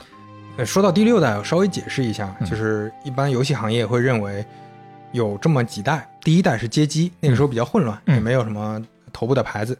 第二代主要是雅达利二六零零，嗯，那这一代因为雅达利大崩溃就出现问题了。第三代就是 FC 了，第四代是十六位的，前面提到 SFC MD，嗯。第五代刚才刚讲过去，三十二位主机是八仙过海这个时期，嗯。那接下来就是第六代了。首先出场的就刚才提到的世嘉，一九九八年，世嘉决定最后一搏，这次失败就不干了，又不干了，跟当年说史克威尔一样、啊。是，嗯为啥呢？因为这段时间世嘉是从八八年上市以来第一次亏损，嗯就股东们有点等不及了。一开始呢，这个世嘉想跟 3DO 合作，发现不大靠谱啊。3DO 前面这个松下、三洋那些，嗯记得吧？就就也做不成，贵嘛，继续自己搞。嗯，一九九八年十一月推出了 Dreamcast，Dream 是梦想，Cast 是广播传播啊，意思就是传播梦想。这个名字还是当时公开征集到的。世嘉当时看到了 PS 成功的关键是啥？降低成本啊！那么当年打脸，还记得二九九那个事儿，嗯打脸打的那么狠，那这次咱们也要便宜，嗯就要便宜啊！当然，就这两点：第一，降低开发成本；第三方的开发成本；第二，便宜。所以，第一，这次主机做了很大的调整，开发的方式已经非常接近个人电脑了，所以开发者成本低。因为个人电脑的这种开发大家比较熟悉，嗯个人开发者也可以搞。有多接近呢？用的就是 Windows CE。Windows CE 是 Windows 专门出的三十二位嵌入式操作系统，嗯，就是为就是为掌上型的电脑类的电子设备做的。嗯，所以我用 Windows 开发，这样降低门槛了吧？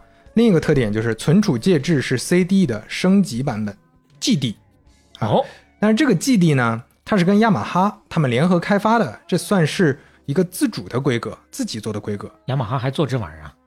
呃，早年间做呀。嗯 GD 呢是一点五倍的容量，是 CD 一点五倍的容量，它还可以防盗版，但是呢，它不是一个通用格式啊，嗯这算是埋了一个坑。嗯值得一提的是啊，Dreamcast 还是第一款有调制解调器的，可以拨号上网的游戏主机啊。不过年代是有点略超前了，嗯九八年有点太早。嗯营销上呢也感觉是最后一搏了，可是下了功夫了，他找到了邱元康啊，这是那个小磊可能对二次元文化不是那么了解，确实也不熟。邱元康他创办的啊那个公司做的那个团体，嗯你可能多少应该知道，AKB 四八。哦邱元康是 AKB 四八之父，甚至可以说是偶像，就这种少女偶像之父。哦，一手攒起来的这种局。对，古早的这个偶像行业先驱啊，嗯邱元康来负责给世家做营销。广告的主角是汤川专务，专务是个什么职位呢？是世嘉的执行董事。嗯。咱们来看看这个广告啊。その日セガエンタープライゼス専務湯川秀和は驚くべき街の声を耳にした。セガなんてダッセよな。プレステの方が面白いよな。そうなのか？なんてこった。止めてくれ。一人になりたいんだ。セガなんてダッセよな。ごめんなさいやおかえ。りなさどうなさったの立つんだ湯川専務哇，这是刚刚我们看的是系列广告啊，这怎么说呢？推荐大家听完这期节目，其他的 show notes 里面的东西你可以不看，但是这个一系列的广告你一定要看一下，还挺精彩的啊这个就跟看那个系列短剧一样，就是短剧啊一集一集一集一集。 其实剧情连得很紧凑，但是他在电视台当时播的时候肯定是啊，一一段时间段的播的。嗯播的，对，它是个连续的，大家就特别爱看。是那时候这个汤川专务这个头像就直接印在他们机器的那个包装盒上啊。就怎么说呢？他本身就是世家的高管，对，然后呢，还挺会演的。你说他是演个演员也可以，对吧？是他就适合去出镜做这么一个表现。嗯大体上形容一下吧，就是世嘉我们刚刚说的前代那个产品土星，算是没有那么成功吧。对，最开始呢，听到小孩在吐槽这个东西真烂呐，不好玩，然后 还是 PlayStation 好啊。对，然后呢，他就很沮丧，慢慢的从这个沮丧当中再来一点一点，就一个励志的故事，是对吧？啊，把这个后面的这个产品哎，给推出了 Dreamcast，Dreamcast 哎，给越卖越好，并且最后卖断货了。对，然后后面就反复出来道歉啊，就想尽办法跟大家道歉。对不起，我们的供货跟不上，我有错，我要降职。对，呃，所以这个营销真的还是真的非常成功的，这游戏行业也留下了浓墨重彩的一笔。是，就像董明珠女士啊，这是怎么 Q 到她的？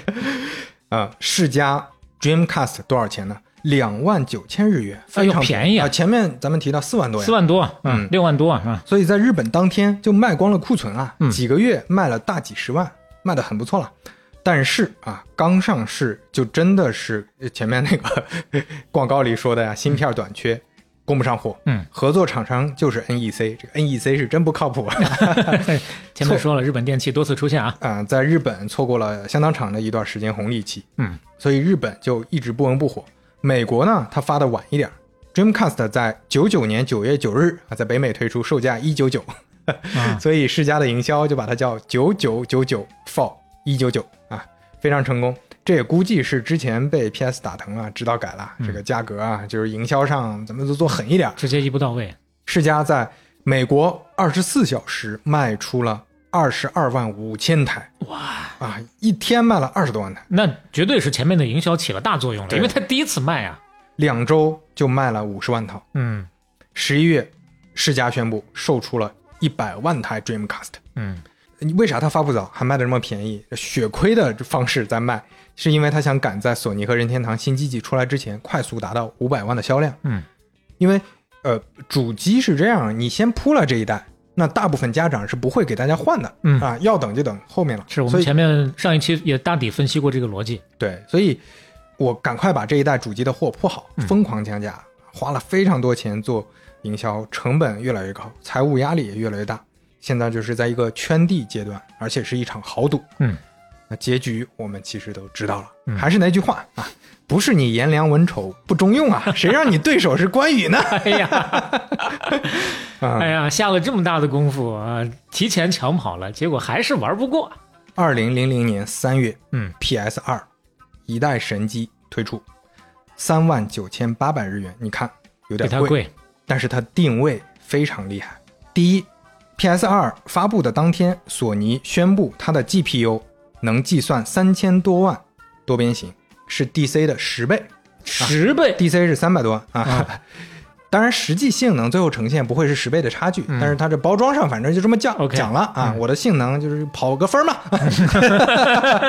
从那时候就开始了啊，呃，但玩家不知道呀，嗯就觉得说 PS 二那这是碾压 DC 的，嗯不买 DC 了，大家嗯啊，小伙伴们。第二才是最厉害的，PS 二它是高画质、高音质路线，嗯，这个路线在游戏上行得通啊。首先就是我我做了好的性能，嗯游戏上是支持的，同时它能支持什么呢？多媒体，然后它的多媒体介质选了 DVD 啊，啊，这是非常流行的一种存储介质。嗯，同时，机器上提供了 USB、PC 卡槽等等接口，哎呦，这是真的开始接近家用娱乐设备了。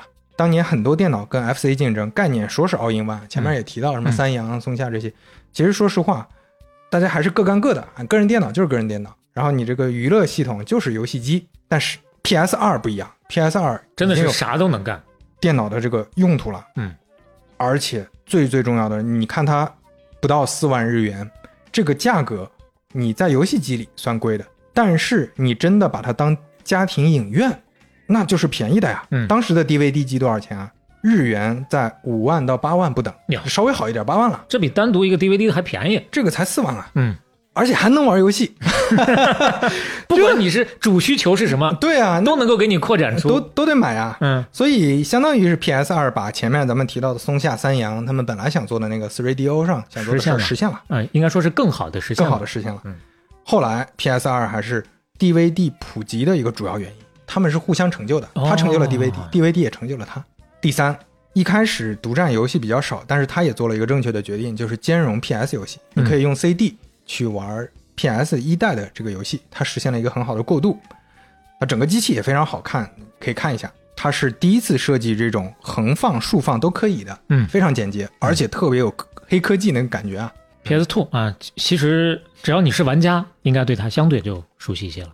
那我咱们聊聊 PS 二上的这个游戏，嗯，还记得前面说的 DMA 吗？哎，DMA 要出来了，刚刚提到的被任天堂推走的那家，哎，就是任天堂不喜欢他们的游戏，嗯啊，他们就只好投靠别家了。嗯，他们在零二年合并进了一家公司叫 Rockstar 啊，他们改名叫 Rockstar North，嗯，二星北方公司。说到这个，很多如果是玩家可能头皮发麻啊。嗯这个游戏 Day Harvest 前面提到了，就就是太暴力什么呢，嗯他们基于这个基础换了个名字做了个新游戏叫 GTA GTA 是这么来的侠盗猎车手啊。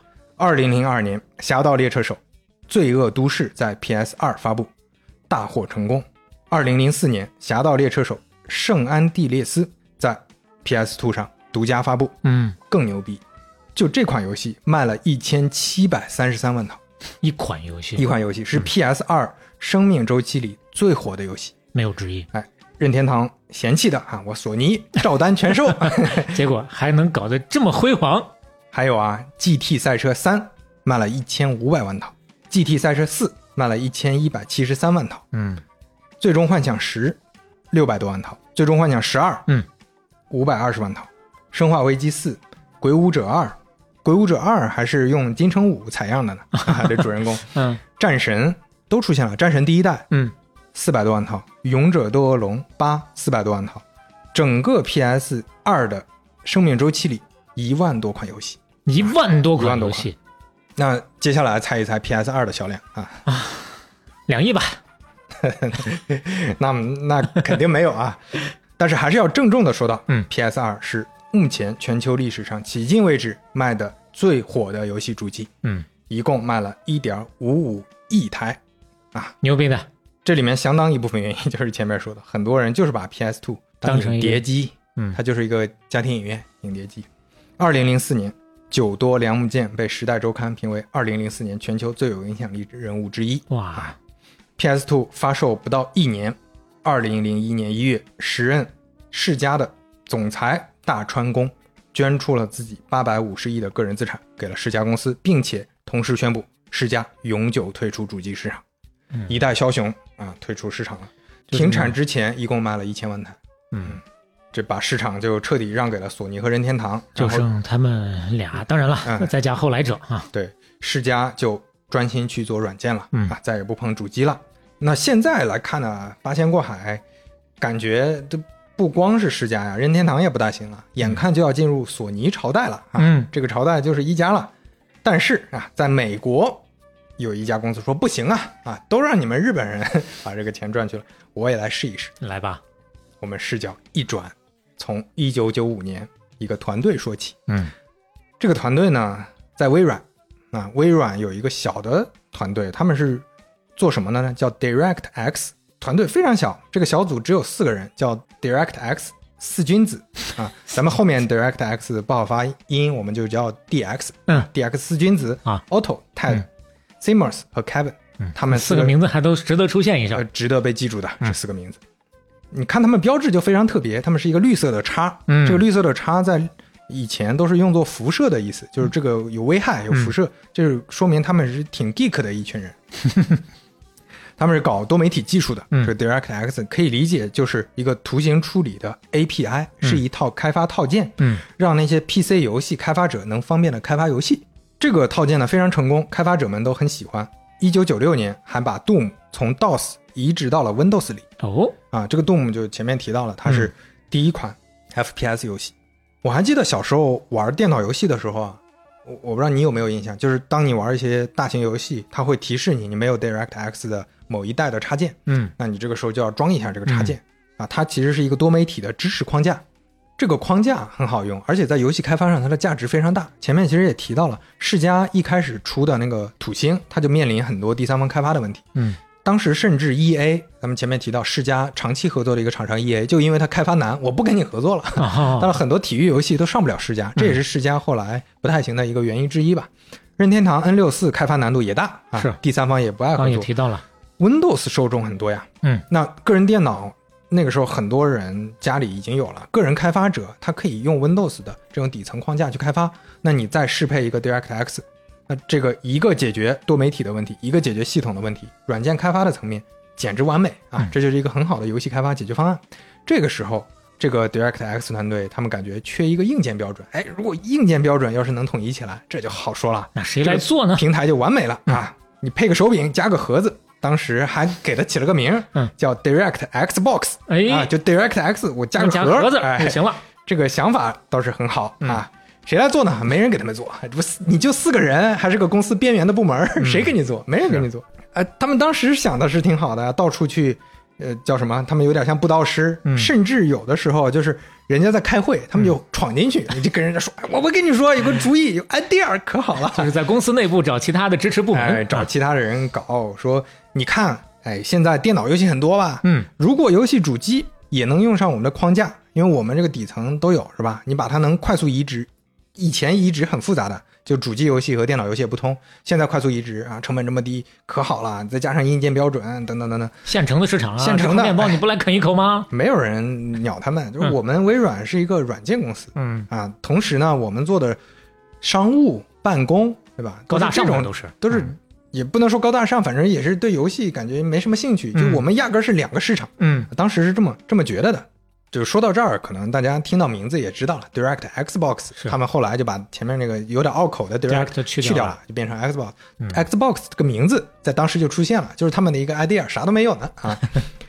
但是虽然他们这个一直找不到愿意支持他们的，嗯尤其他们根本接触不到高管，中间差了好多层呢太。小了，但是天无绝人之路，嗯，为啥呢？九九年 PS Two 发布会上，索尼开始讲 PS Two 有多牛逼，他那个讲法呀，他就哦，把它当成前面说了，他就把它当成家庭娱乐占据客厅的一个东西来讲的呀。嗯我这上面有各种接口，我能安装各种软件，我是一个家庭影院，而且我的芯片我直接对标，我比奔腾三还要好。嗯那个时候英特尔的奔腾三我要好。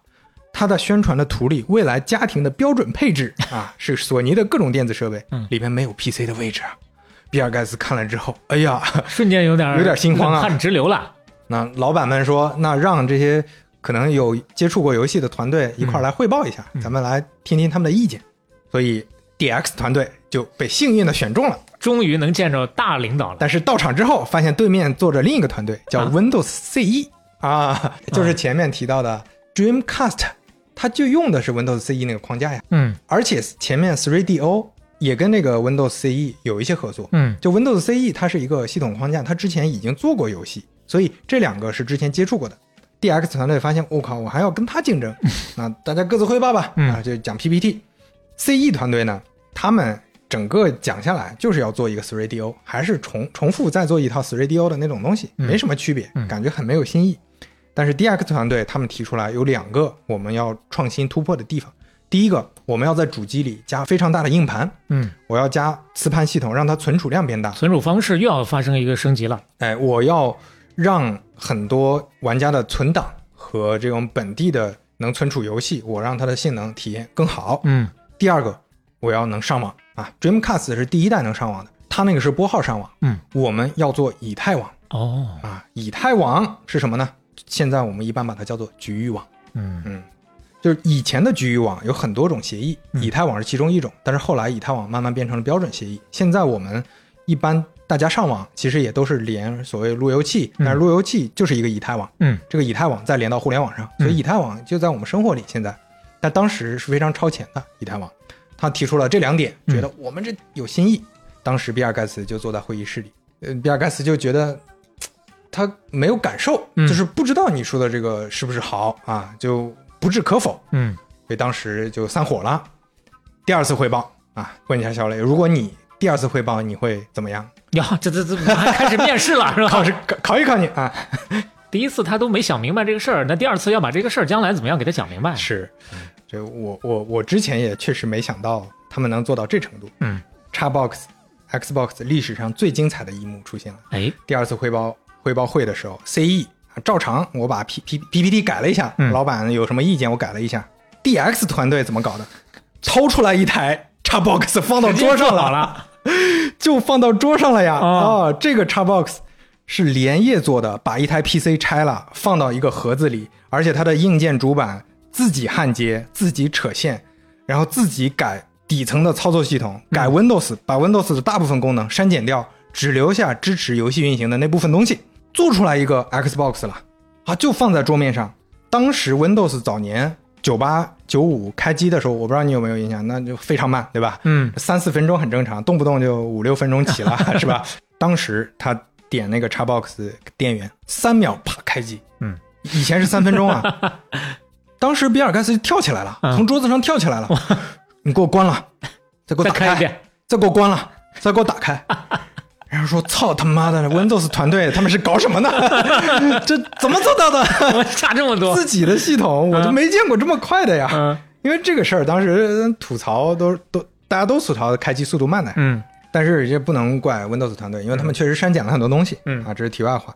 他们甚至在这个系统里面做了一个 PS 模拟器，插入光盘，一个古墓丽影就出现了。嗯，当场在会议室里，大家都震震惊了，CE 的人也疯了，说妈的，没人说可以做样品呀，怎么这样机都出来了？啊，旁边有人就嘟囔了一句，那也没人说只能做 PPT 吧？啊，那这个结果很显然、嗯 d x 团队就拿下了这个项目啊。后来 DX 团队来 lead 这个事儿，好了，开始做吧，发现太难了，太难了。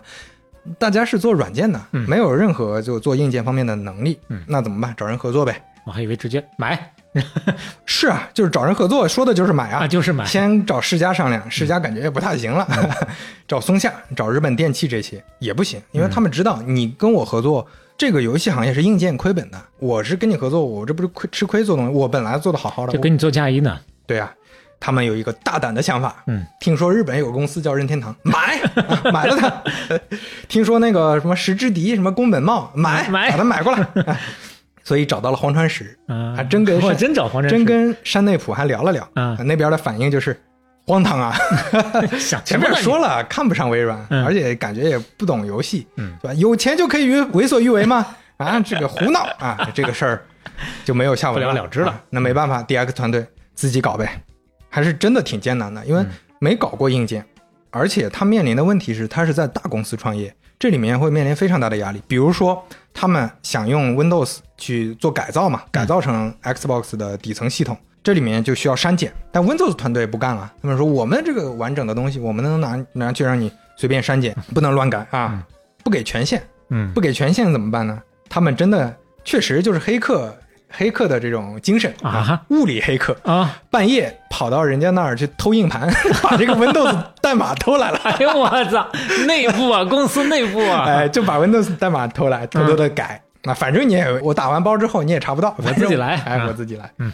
后来还因为这个事儿，就比尔盖茨后来知道他们是删减了 Windows，还破口大骂。当时在会议上，会议室里都发飙啊，说你们把我毕生的心血都糟蹋了。哎呀，What are you fucking doing 啊？都都花了很长时间要说服老板，说哦你你不要有这种执念，说 Windows 非得啊怎么样？还以为顺理成章这个事儿呢，也会得到老板的支持。非常非常难。这这里面你要克服各方面的压力，甚至当时 Office 团队还给他们压力，说你们什么时候把我们的套件移植过去啊？他们就疯了，游戏机里用 搞不了你没有用的，用 Word 用 Excel，嗯这这很难啊！你在大公司，你你这你也你也不能像你这么直接说，那还得还得去去是吧？去周旋，哎，挺累的。但是啊，最后真的 DX 团队真的非常努力啊，天天熬夜加班的搞，而且这个团队快速扩充到几千人，也是真的烧钱。你看时间非常快，九九年底看到 PS Two 的发布会，嗯，讨论完决定要做，上市时间是二零零一年十一月，哇不，到两年时间。从零到一啊，DX 团队故事啊，咱们就讲到这儿。嗯推荐一个纪录片《Power On》，嗯，The Story of Xbox》是微软官方做的一个纪录片。这个纪录片还获得了艾美奖的最佳纪录片啊，哇，强烈推荐。嗯这个纪录片做得很好。啊，前面提到的很多人和故事啊，都是当事人出来亲口口述历史的啊。说回 Xbox，嗯，Xbox 上市之前，当时大家讨论说，咱们起个名了呗，该起名了。嗯，这个 Xbox 它就是个代号嘛，这也不好听，对吧？就 是想了半天，花了很长时间讨论来讨论去，还是没有更合适的，那就哎第一个名字得了。啊，代号就直接扶正了。那就是 X 本身也会让人联想到科技感，嗯好像也还行啊。二零零一年十一月，Xbox 发布，二九九美元，也很便宜。先看外观啊，也是非常好看了。嗯，在外观上也把那个叉儿给体现出来了。对，它是一个非常大的一个品牌视觉。嗯，它实现了原来说的两个特点，全都实现了。第一个就是它有八 G 的硬盘，嗯这是第一次在游戏主机里有这么大八的 G 硬硬盘呢盘，，同时支持以太网。嗯虽然当时美国的宽带安装率只有百分之五，但是它已经支持以太网了。嗯，咱们后面会讲到这个有多重要。当时是没人看好微软的呀。索尼虽然你说他之前没做过游戏，但人家好歹啊做过 Walkman 吧，嗯随身听这种消费电子产品吧，那也之前也是电影行业巨头吧，嗯娱乐公司好歹是。那你微软对吧？想想就是 Office 这种，比尔盖茨一想也是个好像挺无聊的一个人。完全不搭嘎的。对啊，这当时大家就吐槽啊，说这个机器怕不是开机五分钟 玩一半就蓝屏吧？嗯那当然那个时候美国人也挺刻薄的嗯啊。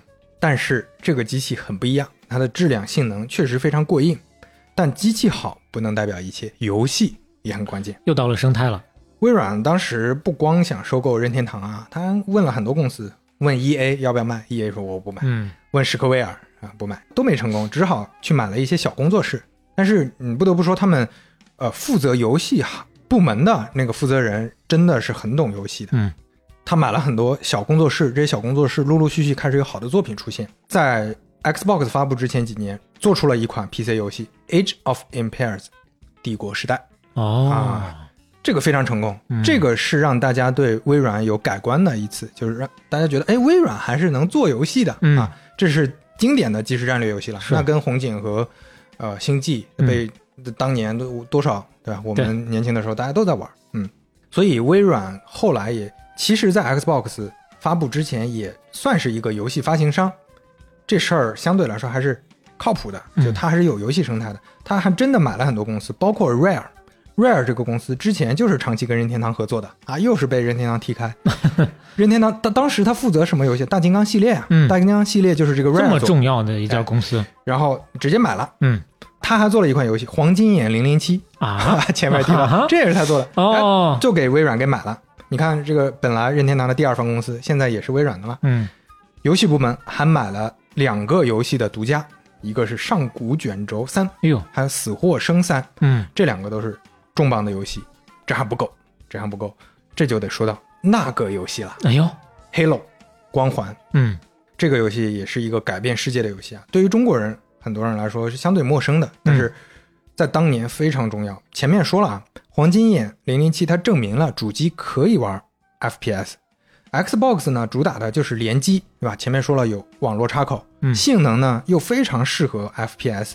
虽然说我们呃之前那个有这种联机的一些游戏，包括 Game Boy 也能联机，但是那是物理联机。对，那那是物理连，你要连线。嗯，Halo 呢，它就牛在这方面，它用的是以太网啊，就是局域网，而且它传输的信息非常大，嗯。对，传输的信息非常多，而且他们能连互联网，这个后面会说到。哇。Halo，我就这么描述吧，Halo 首先分屏模式嗯。允许两名玩家合作完成 Halo 的战役故事模式，嗯。这就是一个非常震撼的了，就是射击游戏整个全剧情可以两个人一块玩。OK 同时有五种多人竞技的模式，支持二到十六名玩家、嗯啊，四名玩家可以在同一个 Xbox 上分屏游戏，哦，所以你只需要四台 Xbox，十六个人就可以玩了，开、嗯开网吧了啊！聚会的话，嗯八个人只需要两台，十六个人只需要四台啊，那这真的是一个很低成本的一种方法。嗯所以说黑漏火能差不多能 get 到为啥了。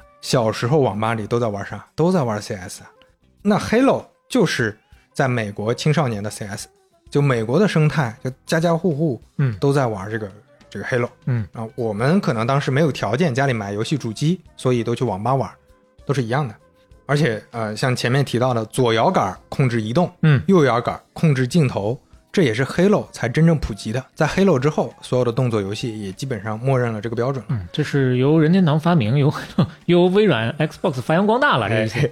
，Halo 被评为有史以来最伟大的电子游戏之一。嗯严格来说，Halo 它是 Xbox 的首发游戏，后来都不是独占，后来在其他平台上也有，嗯但完全够了，因为这个 Halo 它对 Xbox 的意义就是俄罗斯方块对于 Game Boy 的意义，啊一一样一样的。很多人就是奔着 Halo 去买的 Xbox。嗯当时这个 Xbox 团队觉得还不够，我们能不能再狠一点？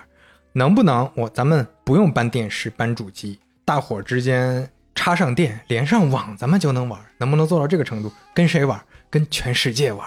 啊，能不能做这个事儿？二零零二年十一月十五日，微软推出了 Xbox Live，是世界上第一个游戏主机在线服务，允许订阅者跟世界全球各地任意另外的订阅者一块玩 Xbox 游戏。这个就不是以太网了？这就是正儿八经的互联网了，嗯非常贵，一个月五十美元。当时是不看好的，因为刚开始出来很多媒体评价，包括他们自己都没啥信心。嗯，五十美元啊，太贵了主机才多少钱？主机三百美元，嗯六个月回本了。但是运营第一周，Xbox Live 有十万订阅，两个月嗯增加到二十五万订阅，嗯到二零零四年七月，用户一百万；二零零五年会员两百万；二零零七年会员三百万。这就是开启了主机游戏的互联网时代。嗯，那你想想，这个体验是完全不一样的。你坐在家里，对吧？打开跟十五个全球各地的人玩，而且那个时候已经支持语音通话了，哦实时对讲。那你在里面就很多人是把它当成社交软件在玩的。那性质就完全不一样了。对，啊，我在边那个开枪的时候吐槽一下老板，说我在哪儿住是吧？我公司我这老板可傻逼了，我老板也傻逼，对 吧就就对，现在大家已经很习惯这种方式了，但是恰恰就因为到现在大家还很习惯，你再回到那个时间点去看他的牛逼所在。嗯。是，所以你看 Halo 它也是这个 Xbox Live 最主要的大家玩的游戏。嗯。在二零零四年 Halo Two 发布，嗯，第一天卖了二百四十万套，就是大家都等了这个预定、啊。订阅的都已经二百多万套了，超过了同时期所有电影的首日票房，嗯，一共卖了八百多万套。那如果你看 Xbox 游戏的畅销榜，基本上就已经是车厢球了，极品飞车、嗯。Halo、嗯。CS、橄榄球、NFL 等等等等。嗯。啊，而且在品牌方面呢，Xbox 就是前面咱们提到，它跟那个微软原来的固有形象完全不一样，它做的广告都非常飞，甚至后来这个广告还被英国给禁掉了。咱们来看一下，这么飞吗？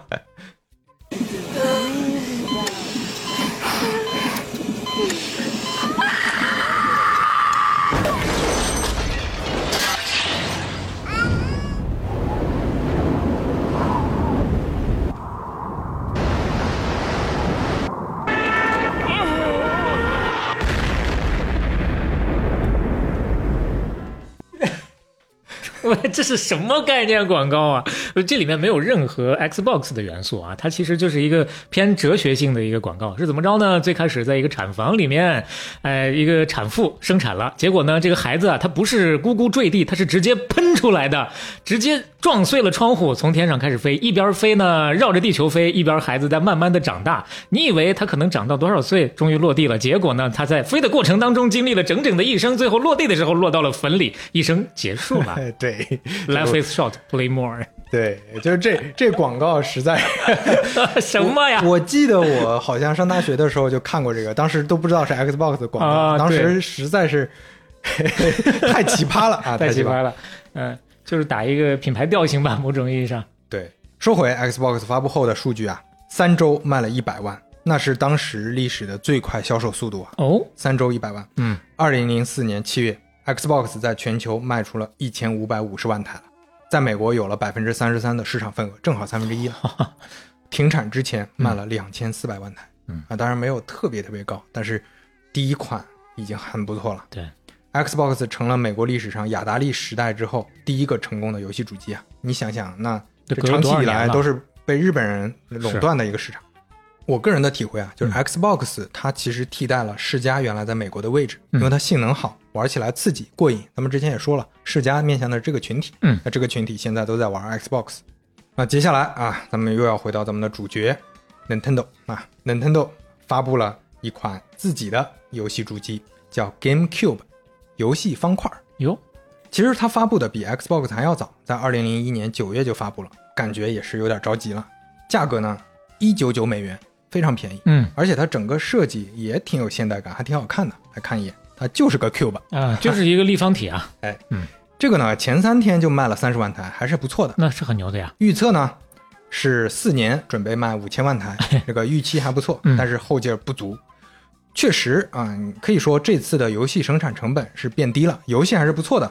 比如说有任天堂明星大乱斗，嗯后来卖了七百万；马里奥赛车卖了七百万；超级马里奥阳光卖了五百九十万；塞尔达传说暮光公主一百多万；塞尔达传说风之律动三百多万；还有路易吉鬼屋第一代啊，那个时候就有了两百六十万。嗯生化危机四一百六十万，包括世嘉不是退出主机行业了嘛？嗯现在开始跟各家合作，所以他也上了 Nintendo 啊，也上了索尼克各种系列的游戏，嗯也都卖了一百多万。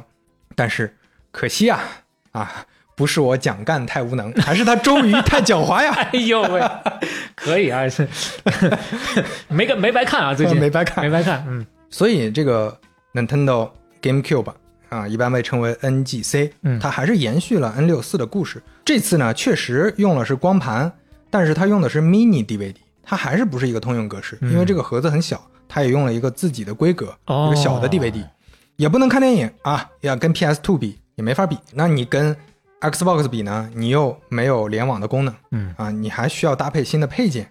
当时在那个 NGC 上啊，只有八款游戏支持联网，嗯那你跟那个 Xbox 在美国至少是没得打的。最后啊，这个 NGC 卖了两千两百万台，远低于预期。N 六四呢是三千三百万台，所以你看这已经在节节往下退了，嗯，大不如从前了。Xbox 都打不过了，现在已经是稳稳的第三了。一代不如一代啊，那你从公司投入资源来说，也有点问题，因为这个时代是什么时代？是 Game Boy 做的很好的时代，哦，所以 Game Boy 上他花的功夫略多了一点，嗯以为主机这块儿比较放心了，结果过于放松了，很轻敌。你看，一个轻敌，九四年索尼进来变老大了，零一年一轻敌，微软进来也变老大了，非常艰难。总结一下，第六代主机大战啊，世嘉被打出了主机市场。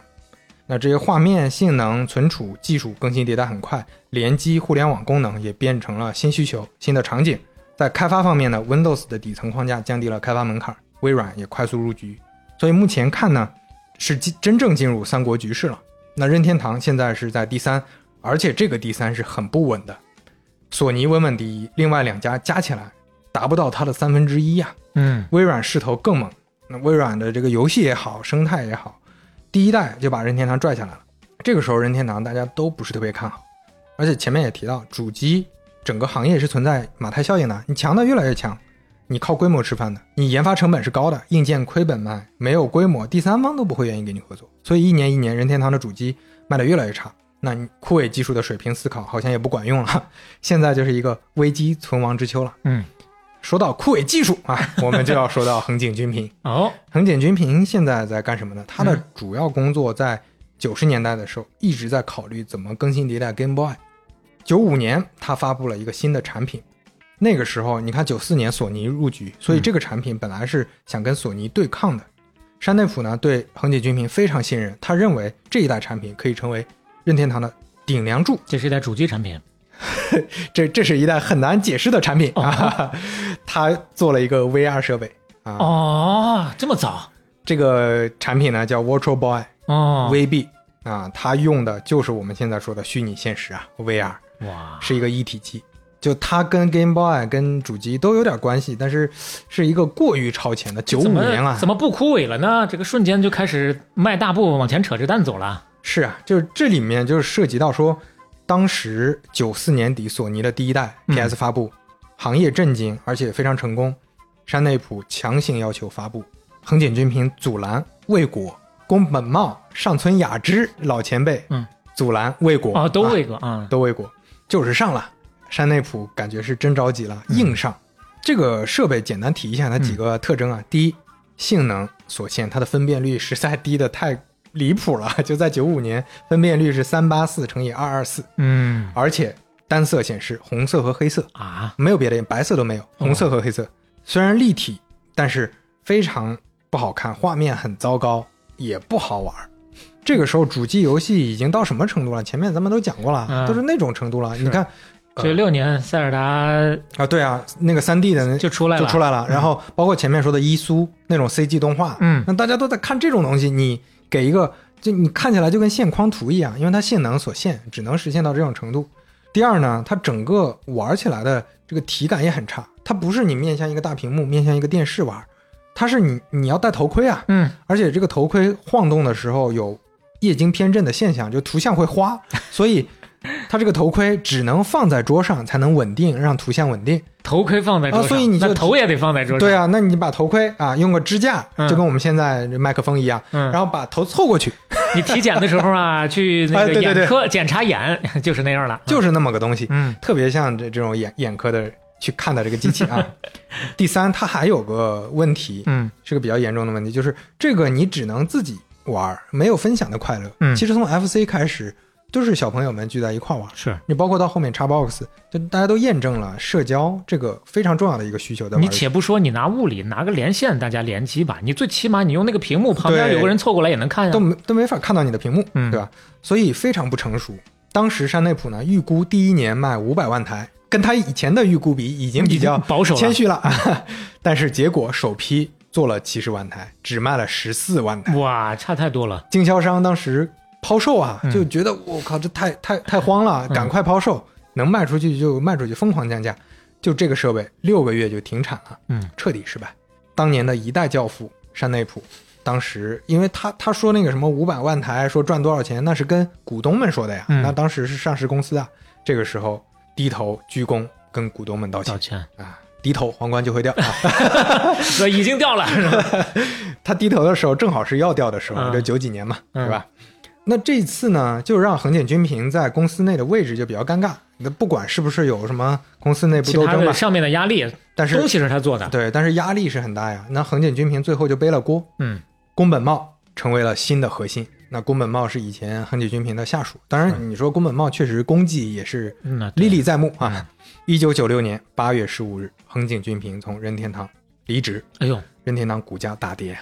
横井军平自己创业做自己的游戏产品，跟当时还没死心的万代合作，嗯啊做了一款游戏机叫 Wonders One，嗯，神奇天鹅，哎呦 是个掌机，还是个掌机。啊，还是干他以前老擅板长的事儿哎。嗯，一节五号电池，续航三十小时。哇，从这个方面在做提升了哈。但是非常可惜，一九九七年十月四日，横井军平在一次车祸意外中逝世。哎呦，啊，当时车辆抛锚，他下车检查汽车损坏情况，检查的时候被另一辆汽车撞倒，伤重不治。天妒英才了。啊，他甚至没能看到自己的游戏机上市啊，嗯嗯在这提醒一下大家，特别是在高速公路上出现事故的时候，九字靠边停车啊。对车靠边，人撤离，还有急报警。嗯，专业啊。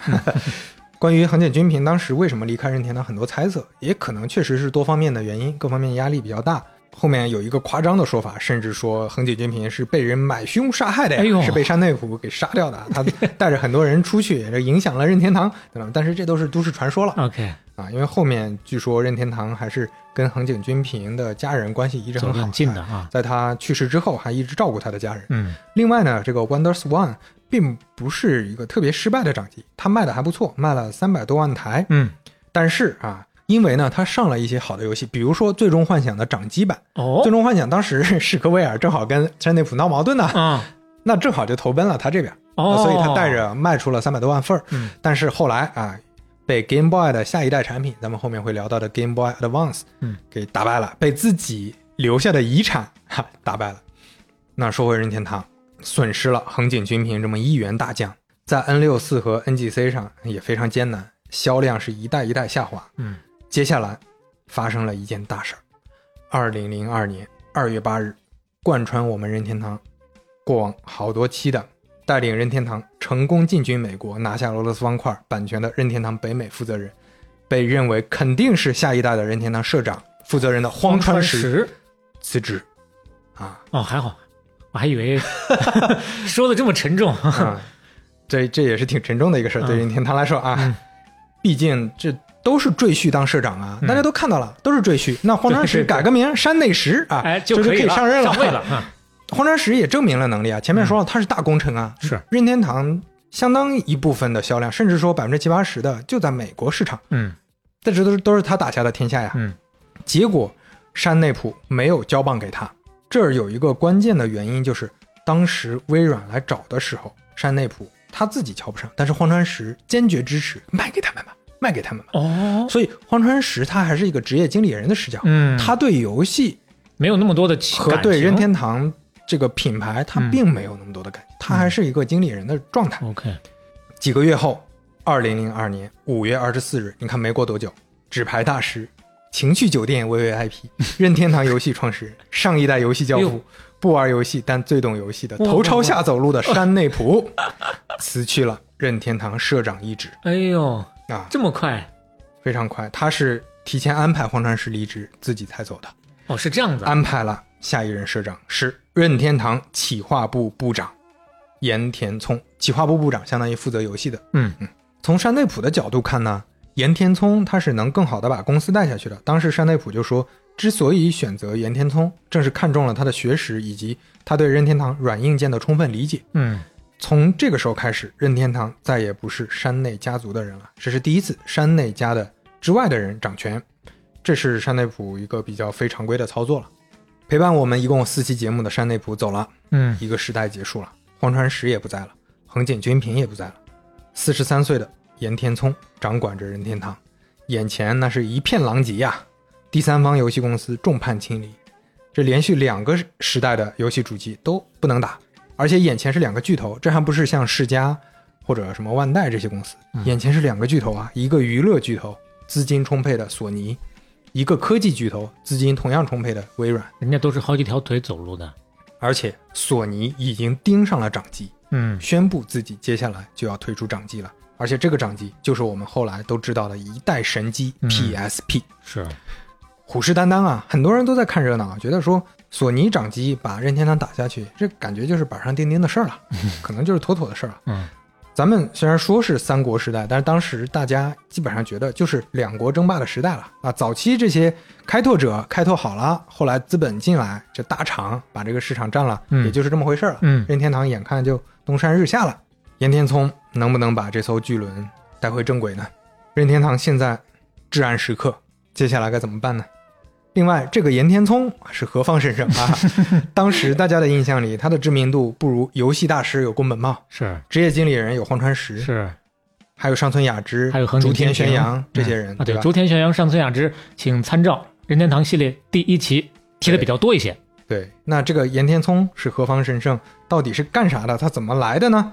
且听下回分解。哎呀，这正是索尼、微软闪耀登场，山内荒川黯然离职，至暗时刻，严天聪临危受命，风雨飘摇，任天堂何去何从？好。哎呀，这定场诗呢是一次比一次长，是吧？我们这个 金檀木拍的也是一次比一次响。上一期啊的这个评论里面，我们看到已经有人有小伙伴？啊在在等着出周边了，我们得考虑考虑这个成本怎么压啊？三百九十九不行，两百九十九，一百九十九，你们愿不愿意买？嗯，今天的故事就先讲到这儿啊。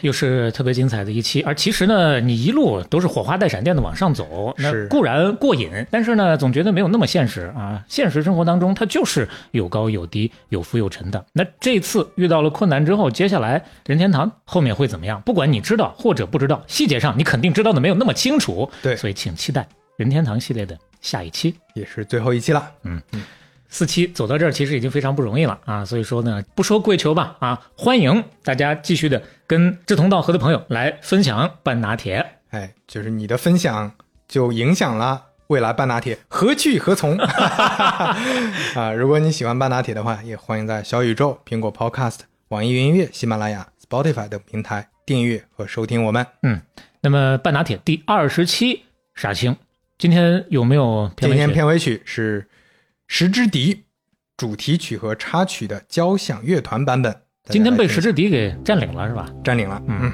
好，我们下期再见。